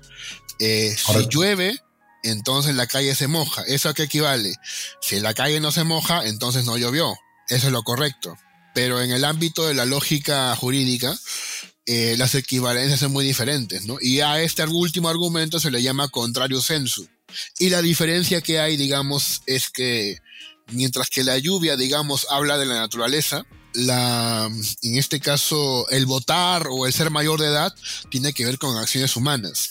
Es por eso que una de las, digamos, delicadas cuestiones que tiene que enseñar uno cuando enseña lógica a abogados es que no es lo mismo hablar de hechos naturales, digamos, que hablar de algo que depende de la voluntad humana, que son los actos humanos. Ejemplo de actos humanos, pues este, viajar, eh, por ejemplo, abortar, eh, fumar, eh, ensuciar, ¿sí? Son actos humanos que son susceptibles de recibir tres tipos de categorías, tres tipos de calificativos. Permitido, prohibido y obligatorio. ¿Sí? justamente, tú me preguntabas, ¿qué tiene que ver la lógica con el derecho? Bueno, hay una lógica que estudia el derecho esta lógica se llama lógica deóntica, eh, que forma parte de lo que se llama un curso de lógica jurídica. Eh, y, también te quiero manifestar, aunque creo que no sé si lo has visto por las redes, pero de repente me he olvidado de postearlo, junto con un grupo de amigos de la vida real, hemos escrito un libro, ¿no? Que se llama El problema de la esencia la lógica jurídica uno de los problemas de la esencia del problema de la esencia de la lógica jurídica es justamente que algunos cuando enseñan lógica a abogados, ¿sabes lo que hacen? Es enseñar la, lógica que tú y yo conocemos, ¿no? P entonces Q, ¿no? Pero lo adecúan a contextos de derecho, ¿no? Algo así, pues, si Juan es fiscal, entonces acusa al infractor, digamos, ¿no? Y sucede que Juan no acusa al infractor, entonces Juan no es fiscal. Ejemplos así sencillos, si tú enseñas eso, eso al abogado, eh, estás cumpliendo con lógica jurídica. Si es correcto, según mi lo que sabe, por ejemplo, es correcto, está bien. Pero también hay otros que dicen que lógica jurídica es lógica deóntica. La lógica deóntica, como te acabo de explicar, trata con operadores. A ver, te voy a preguntar sencillamente, ¿no? Vas a darte cuenta que es muy natural. Si es obligatorio votar, entonces, ¿qué cosa no está permitida?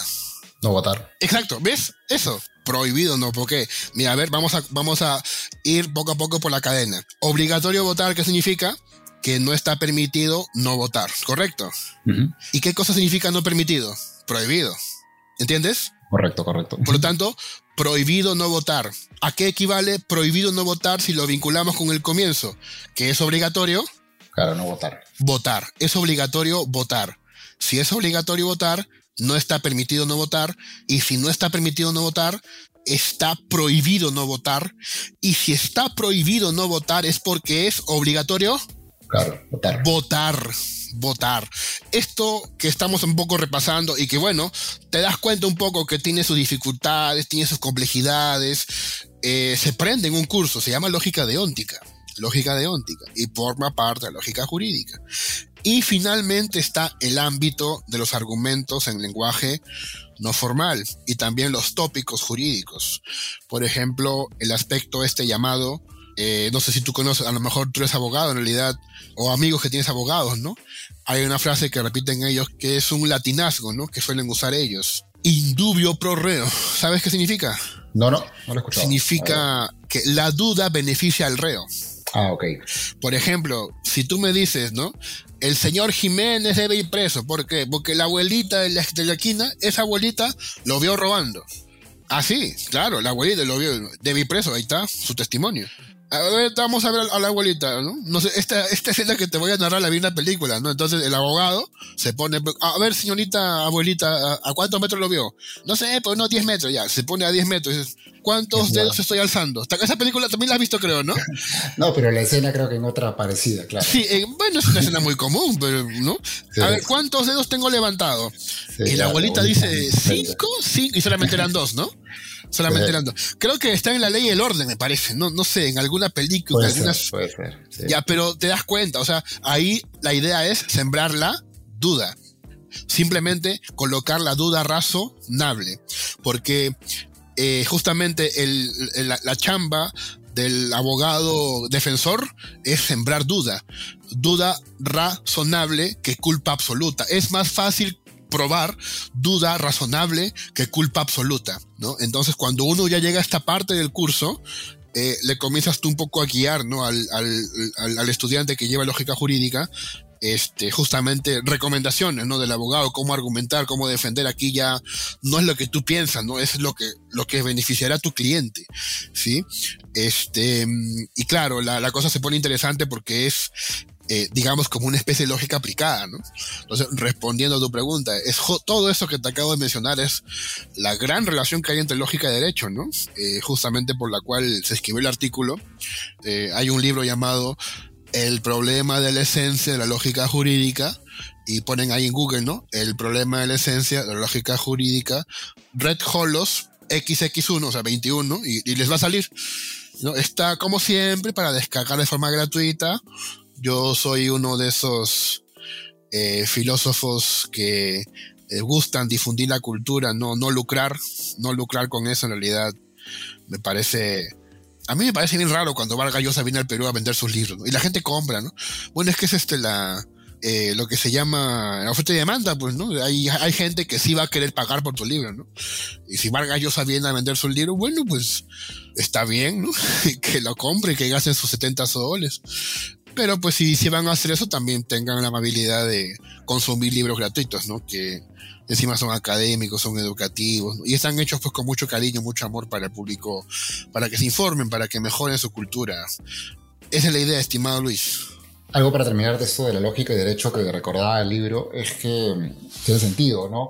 Muchas de estas reglas, digamos, estoy simplificando, que ya están establecidas dentro de la normativa legal, no carecen de lógica, ¿no? El, típico, si este es el caso A, entonces B, eso está, e, e, es, correcto, es verdadero, está bien planteado, creo yo, el 100% de las veces. El, gran problema es identificar si el caso de un estudio corresponde al A, ¿no? Eh, en esa, nuevamente, identificación. Por eso estas estrategias como sembrar la duda, creo que entienden, buscan que la gente dude si estamos hablando de este caso específico porque de lo contrario aplica otra norma o de lo contrario no aplica ninguna, ¿no? Eso me pareció bien, interesante. Eh, y lo otro era que en el Perú, y me imagino que en el, mundo pasa esto, pero con mucha pena en el Perú, probablemente con, con gran, en gran magnitud, uno encuentra contradicciones en las normas jurídicas, ¿no? Tengo un ejemplo acá, yo creo que a todos nos ha pasado que de repente hay una regla, una norma que te pide hacer una cosa, pero hay otra que te pide hacer otra y se contradice, ¿no? Lo cual no es lógico en, el, en todo el sentido de la palabra. Sin embargo, pienso también que no debe ser fácil mantener ese orden, no imposible, que no que es distinto imposible, porque evidentemente son muchas las instituciones, muchas las personas que intervienen en esto y que no necesariamente están viendo el cuerpo completo de normativa y es por eso que se empiezan a eh, producir estas contradicciones. ¿no? Ah, sí, mira. Eh, por ejemplo, para comentar un caso mediático, ¿no? El caso de Ricardo Morán. Eh, según la, legislación peruana, esos niños que él tiene deberían recibir, pues por supuesto, ¿no? Una, nacionalidad, digamos, este, acorde, acorde a la situación, pero claro, aquí exigen algo que es totalmente contraproducente, digamos, con lo que sería el desarrollo cultural, social y tecnológico, ¿no? Piden una madre, digamos, ¿no? Que, la criatura tenga una madre. Lo cual a Ricardo Morán un poco le, le ofuscó, le ofuscó por su condición, lo que podemos llamar pues su orientación o su género, eh, bueno, el término últimamente problemático, ¿no? Pero vamos a dejarlo en su orientación. Eh, su orientación, pues obviamente él es, digamos, padre soltero, aparte que es, eh, digamos, homosexual declarado, entonces quiere criar a sus hijos tranquilos, los quiere, quiere que sean peruanos, los obtuvo mediante se llama creo embarazo subrogado, me parece que es el mm, concepto. Creo que sí. Sí, eh, entonces, digamos que es cómo es posible que la legislación peruana priorice el tener una madre antes que el que el bienestar de los niños, el bienestar de los niños, ¿no? Este, porque una de las cosas que Ricardo Morán manifiesta como su molestia es que él tiene que cada 30 días, digamos, como sus hijos están como turistas, tiene que ir a la oficina tal y renovar eh, el permiso de turismo, ¿no? Y así, ¿no? Lo cual obviamente los podría poner en riesgo. A sus hijos, pues una persona malintencionada pues, podría, digamos, pedir que le apliquen una, justicia que no va. Eh, o sea, pues que, lo metan preso como si fueran delincuentes. Em, entonces, em, lo que pasa es que nuestra legislación es una legislación muy atrasada, ¿no? muy incomunicada con el progreso, eh, digamos, de la ciencia.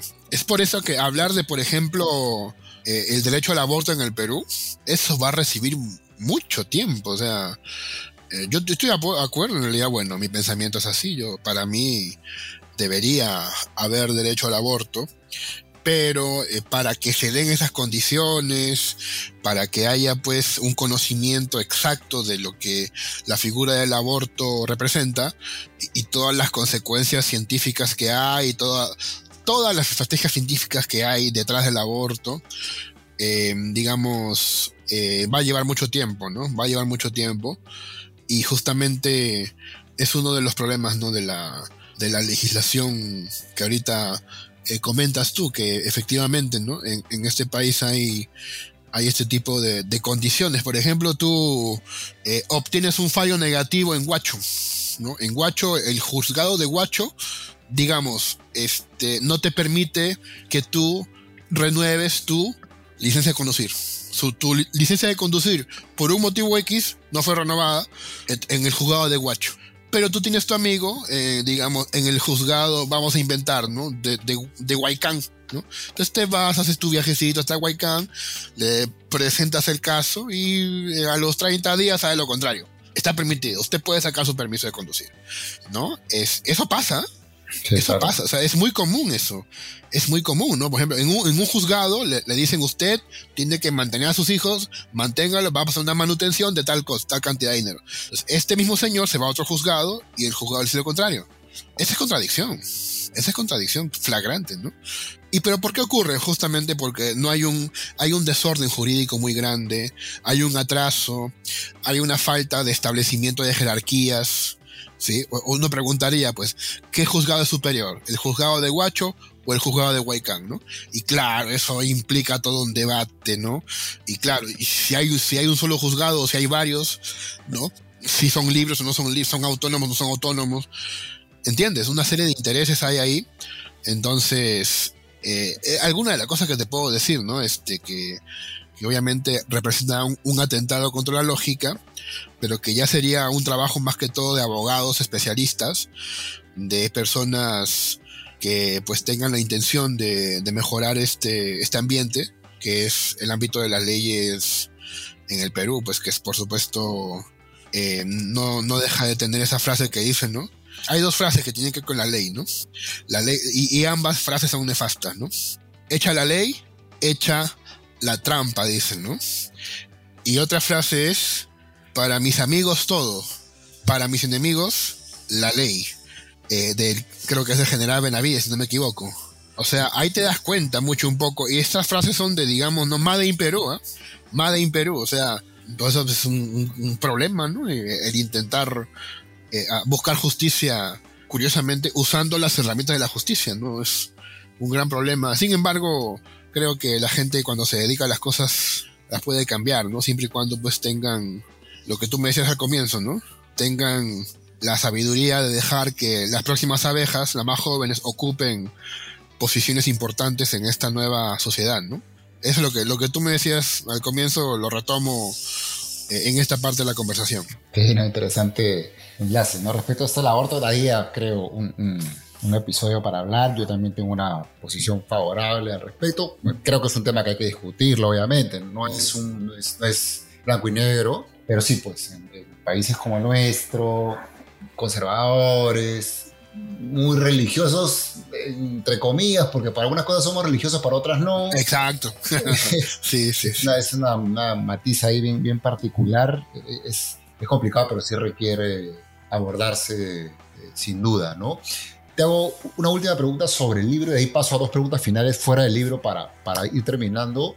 Y, y esta no es, que, no es que sea el último tema que me interesó, hay muchos más de los que no vamos a poder hablar, por eso aprovecho para recomendar el libro, pero esta me pareció importante porque creo que muchas personas no entenderían la relación, confieso que yo hace muchos años tampoco, ¿no?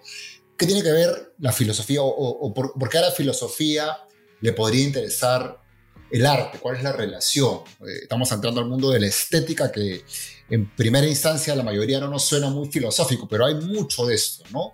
¿Cómo así la filosofía estudia el arte o la belleza? Ah, ya, genial.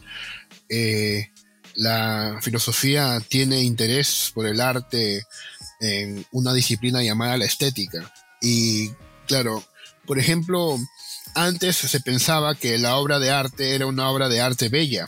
La obra de arte bella caracterizaba, eh, la belleza caracterizaba lo que es una obra de arte. Pero, por ejemplo, pensando en un cuadro, por ejemplo, en Picasso, eh, ¿cómo se llama la, eh, este cuadro famosísimo? Eh, que relata una guerra. En Picasso se me ha ido el nombre, pero bueno, sí, ese, la, ese famoso cuadro, si tú lo ves lleno de cubos, lleno de figuras geométricas, la Guernica, la Guernica, ¿no? Ah, okay. Sí. Eh, no, pues, pues qué horrible, ¿no? Incluso brazos sueltos por allí, ¿no? Todos geométricos, cuadriculados. Eh, le puede parecer feo, sin embargo, hoy en día se considera una obra de arte. ¿no? Entonces, la belleza ya no es un componente del, del objeto artístico, por ejemplo, ¿no? Eh, la filosofía entonces se interesa por el tema del arte, porque hoy en día eh, tiene no solamente eh, comprensión artística, sino también ramificaciones sociales, ¿no? La cuestión del artístico, pensemos en el círculo de Frankfurt, por ejemplo, ellos decían que hoy en día uno está ante la, lo que se llama la estetización del consumo. Eh, o sea, digamos, todo te lo venden bonito, ¿no? La publicidad eh, del Bembos, ¿no es cierto? Te dicen, pues compra la tal hamburguesa, ¿no? La rica hamburguesa con su queso, ¿no? Eh, claro, pero no te cuentan lo otro, pues, que digamos es los problemas a la salud y de repente, pues, tal vez el origen de esa carne, ¿no? El sufrimiento que genera. Entonces, lo que han visto los grandes marqueteros es eh, disfrazar de belleza el consumo, disfrazar de belleza el consumo. Entonces, estamos en una sociedad donde ya hay un consumo de belleza, por ejemplo. Entonces la, gente, es por eso que la gente se siente bien comprando. no, no sé si has visto esos adolescentes de, este, de esta época, que no, no tienen plata, obviamente porque son adolescentes, ¿no? ¿Y qué hacen? Van, eh, van a las plazas San Miguel, ¿no? A, a, Plaza, a, a, este de repente, ¿no? De Plaza Centro Cívico, a pasear nomás, solo a ver las cosas que hay ahí, solamente a verlas, ¿no? Eh, claro, porque están ante el show del consumo, pues, ¿no? Y, y, se y las tiendas son atractivas, son bonitas, ¿no? Eh, sí, sí, ¿no? Este, de hecho, eh, si algo hay que agradecer a, a, esas tiendas grandes es la calidad de los baños que tienen, ¿no? Eh, sí, son, son baños de buena calidad, claro. Pero es que hasta el baño tiene que estar bonito, de sí, comercial, ¿no? Este, y claro, eh, entonces, yo diría que va por ahí el interés eh, el interés de relacionar la obra de arte con la vida social, incluso estas problemáticas, ¿no? De si un plátano pegado a la pared con una gutapercha es arte o no. ¿Sí? Hay un amigo que seguramente tú conoces, es un youtuber que habla sobre lo que se llama el concepto de amparte. No sé si tú eres no. asiduo youtuber. No, no, se no, llama no, no, él, este señor eh, se llama Antonio García Villarán, tiene bastantes videos. Si a ti te gusta el tema del arte o, digamos, tu pregunta iba por ahí, eh, yo te recomiendo su canal. Anda, eh, tiene muchísimos videos muy interesantes. Sobre todo uno que se llama el amparte, el concepto de amparte, ¿no? Ah, la amparte, para que lo entiendas más o menos según yo, eh, coge la primera palabra ampa, ¿no? Ampa, tú sabes que ampa es pues robar, ¿no? Robar, ¿no? Ampa. Ya, amparte digamos, digamos, algo así como arte robado, ¿no? Digamos, ¿no? O, o, o digamos, eh, arte delincuencial, digamos, que es algo que se vende como arte, pero que estudiado, bien estudiado, no lo es. No lo es, ¿no? Por ejemplo, tú sabes quién es Yoko Ono, ¿no? Seguramente Sí, claro. te, cae, te cae muy bien, seguramente. Yoko no es conocida. Yoko Ono es muy conocida, pues más conocida por, por separar que unir, ¿no? Pero bueno, eh, Yoko Ono tiene discos donde ella canta contra la guerra. Y son discos horrendos, son horrendos. O sea, tú lo escuchas, son criterio, No, criterios. mira. búscalos, búscalos, ¿no? Eh, se llama, una, una canción se llama War. Obviamente War se va a llamar porque es contra la guerra, ¿no? Y sale ella gritando así, War, War, y así horriblemente. Eh, y la gente compra, ¿no? Consume. Es que Yoko Ono, pues, ¿no? Eh, lo mismo que pasaría si, por ejemplo, Gisela Valcárcel quisiera vender sus obras de arte, ¿no? Y llamarlo obra de arte es problemático, ¿no? Pero por otro lado, ¿quién eres tú para oponerte a que ella eh, quiera vender sus cuadritos como obra de arte, ¿no? Eh, y entonces detrás de eso hay una industria del- de la una industria cultural, intereses particulares, ¿no? Hay mm, detrás de eso, digamos, eh, grupitos de personas que están buscando ser importantes y que decidir lo que es bello por los demás, ¿no? Por ejemplo, no sé si tú conoces a este actor, este, a este pintor, digamos que eh, pintaba sus cuadros, digamos, con, con puntos, ¿no? O sea, eh, eh, simplemente agarraba pintura y la tiraba a los cuadros. Este señor, este, luego pasó por artista, ¿no? Llegó a ser conocido por, por Picasso, ¿no? Solo que Picasso lo descalificó, ¿no? Dijo, simplemente eh, Jackson Pollock se llama. Ah, Pollock. estaba pensando en Pollock, sí, ya, ok. Él, él, él, ¿no? Entonces, este, Picasso, eh, según lo que entiendo, ¿no? Eh, le preguntaron por eso o, o dio, una, dio una opinión muy, muy, dijo, no, que eso ya es, eso ha degenerado, ¿no? Este, ¿no? Porque tú ves, tú ves, es un garabato, ¿no? Sí, sí, sí. Pero, ¿sabes qué pasa? Que abajo le ponen un papelito y dice, esto representa el caos de la dinámica económica y cómo estamos insatisfechos en un mundo, pues, eh, lleno de individuos, de egoísmo, ¿no? Eh, por eso este cuadro debe hacernos pensar acerca de, de cómo mejorar el mundo. Así hacen, ¿eh? Así hacen. Por eso eh, alguien que coloca una botella de agua en un museo. Así es, simplemente un vaso con agua en un museo, ¿eh? Y abajo le pones explicación, ¿no? El agua es libertad, el agua es vida, viva el agua. Firmado de Rafael Mora, ¿no? Digamos, ¿Cuánto vale? Un millón de dólares. ¿No? Este, sí, por eso... Y, la gente compra. Esa es una de las cosas que a mí me, encanta de la filosofía y, por eso me parece necesaria, incluso en el arte, que no es algo que, con lo que mucha gente asocia de inmediato, ¿no? Necesitamos la filosofía, como alguna vez escuché, no para encontrar las últimas respuestas, probablemente nunca, pero para hacernos las preguntas, ¿no? En este ejemplo, para preguntarnos, oye, ¿esto es o no es arte? Y si es, ¿cuáles son los fundamentos, ¿no? Nuevamente, puede que no, no, podamos tener un detector perfecto que diga sí o no, pero lo más probable es que nos acerquemos más a la verdad, lo que hace que haya valido la pena todo el esfuerzo, ¿no? Ahí, ahí, es donde yo veo el gran valor de la, la filosofía. Rafael, un par de preguntas ya para terminar y no, no, quitarte más tiempo del, agendado. Eh, algo medio fuera del libro. Sé que ha fundado recientemente el Instituto Peruano de Investigación de Lógica y Filosofía, cuyas siglas son IPILOF. ¿Cuáles son los objetivos y, qué te llevó a crearlo? Bueno, eh, gracias por la pregunta. Efectivamente, lo que se considera importante en las actuales circunstancias es pues realizar investigaciones y estudios sobre lógica y filosofía, difundir el cultivo de estas disciplinas y estimular el examen de los problemas contemporáneos, nacionales e internacionales a la luz del pensamiento lógico y filosófico. lo que se está dando en el mundo es una impronta en contra de la filosofía. Ya esto ya está lográndose. Me enteré hace poco de que en Madrid, en México, hay las intenciones de borrar la filosofía dentro de los cursos escolares, como ya lo han hecho en Perú. Ah. Solamente que en Madrid, digamos, es nuevo, ¿no? Entonces también le quieren quitar. En México le quieren quitar esa, ese aspecto.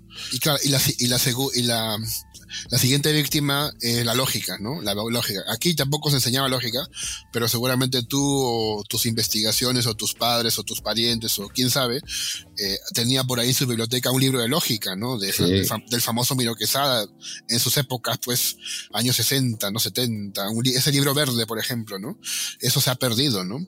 Se ha perdido, entonces nosotros queremos recuperarlo. Actualmente estamos haciendo enseñanza de lógica, campeonato de lógica en colegios actualmente está vigente un programa, un campeonato que se llama en honor, Campeonato Escolar de Lógica en honor a Augusto García Zárate. Oscar Augusto García Zárate, quien fue pues mi asesor de tesis, final, felizmente aún sigue en vida, entonces tú sabes que hay que siempre, ¿no? homenajearlos en vida, ¿no? Este, porque ya, pues una vez que se van, ¿de qué sirven, no? Sí. ¿De qué sirve tanta pompa si ya se están yendo? En realidad, eh, es una persona que ha educado a muchas generaciones de profesores de lógica y de filosofía.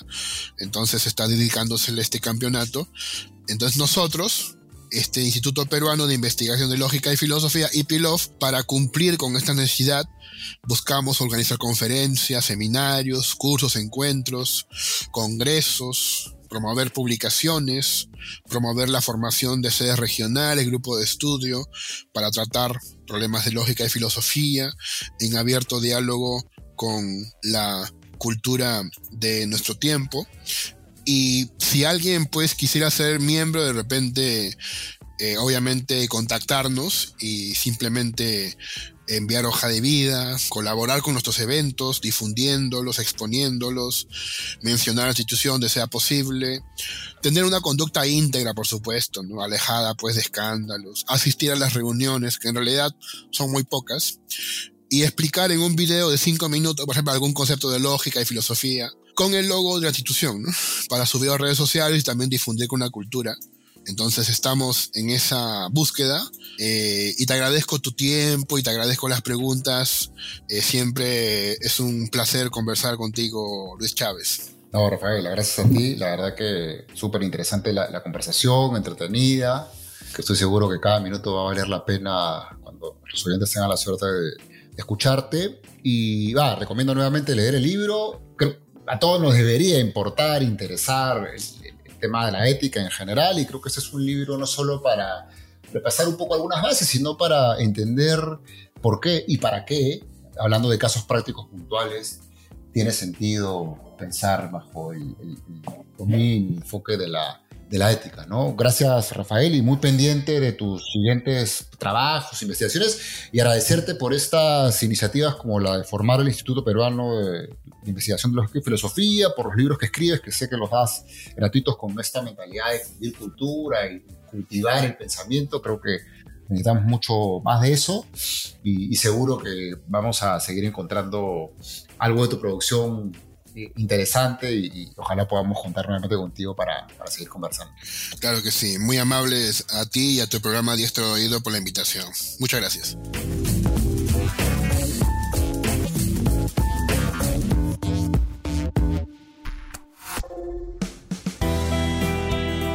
Reflexión en Diestro de Oído. Conversaba hace poco con un productor de cine que me contaba de un proyecto que tenía en mente.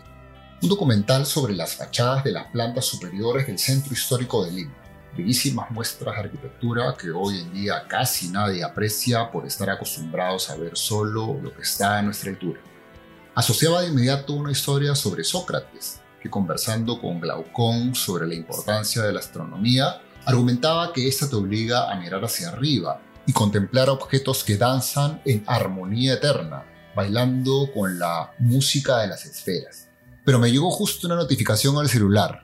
Bajé la mirada para ver la pantalla y recordé que hoy no solo no miramos a nuestra altura, menos hacia arriba, sino casi todo el tiempo nos encorvamos para ver la bendita pantalla. Bueno, fuera que vayamos a leer un libro, que sería como una comida principal. No, nos contentamos con piqueos cortos que no solo nunca satisfacen el hambre, en este caso epistémica, como diría Marco Aurelio de Negri, sino que atentan con nuestra salud mental. Al igual que de Negri, de quien Rafael Mora nos trajo muchas ideas interesantes, me confieso pesimista. No digo que el resultado no sea reversible, y menos que no valga la pena seguir intentando cambiarlo, pero difícil negar que la humanidad ya va perdiendo, y más triste aún, jugando contra sí mismo. En los últimos 30.000 años, el cerebro humano se ha reducido 10%, de 1500 a 1359 centímetros cúbicos, que equivalen a una pelota de tenis.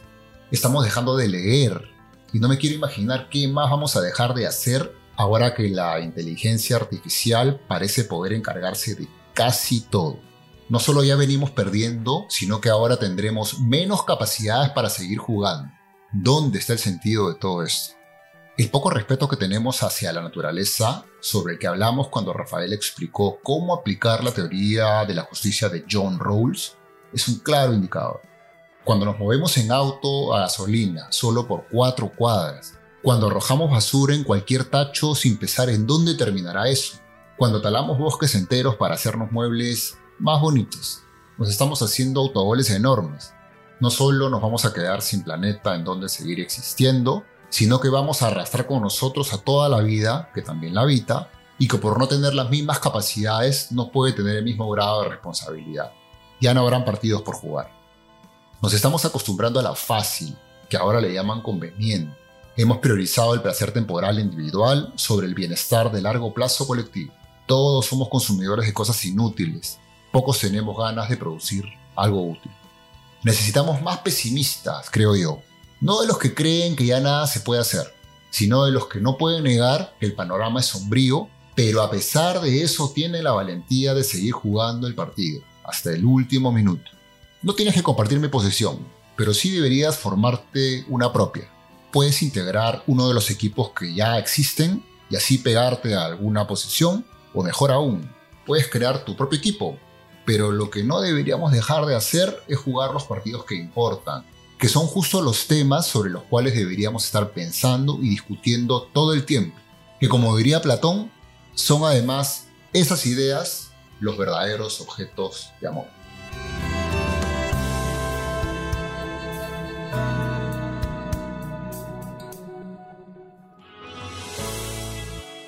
Gracias por escuchar el podcast de Diestro de Oído.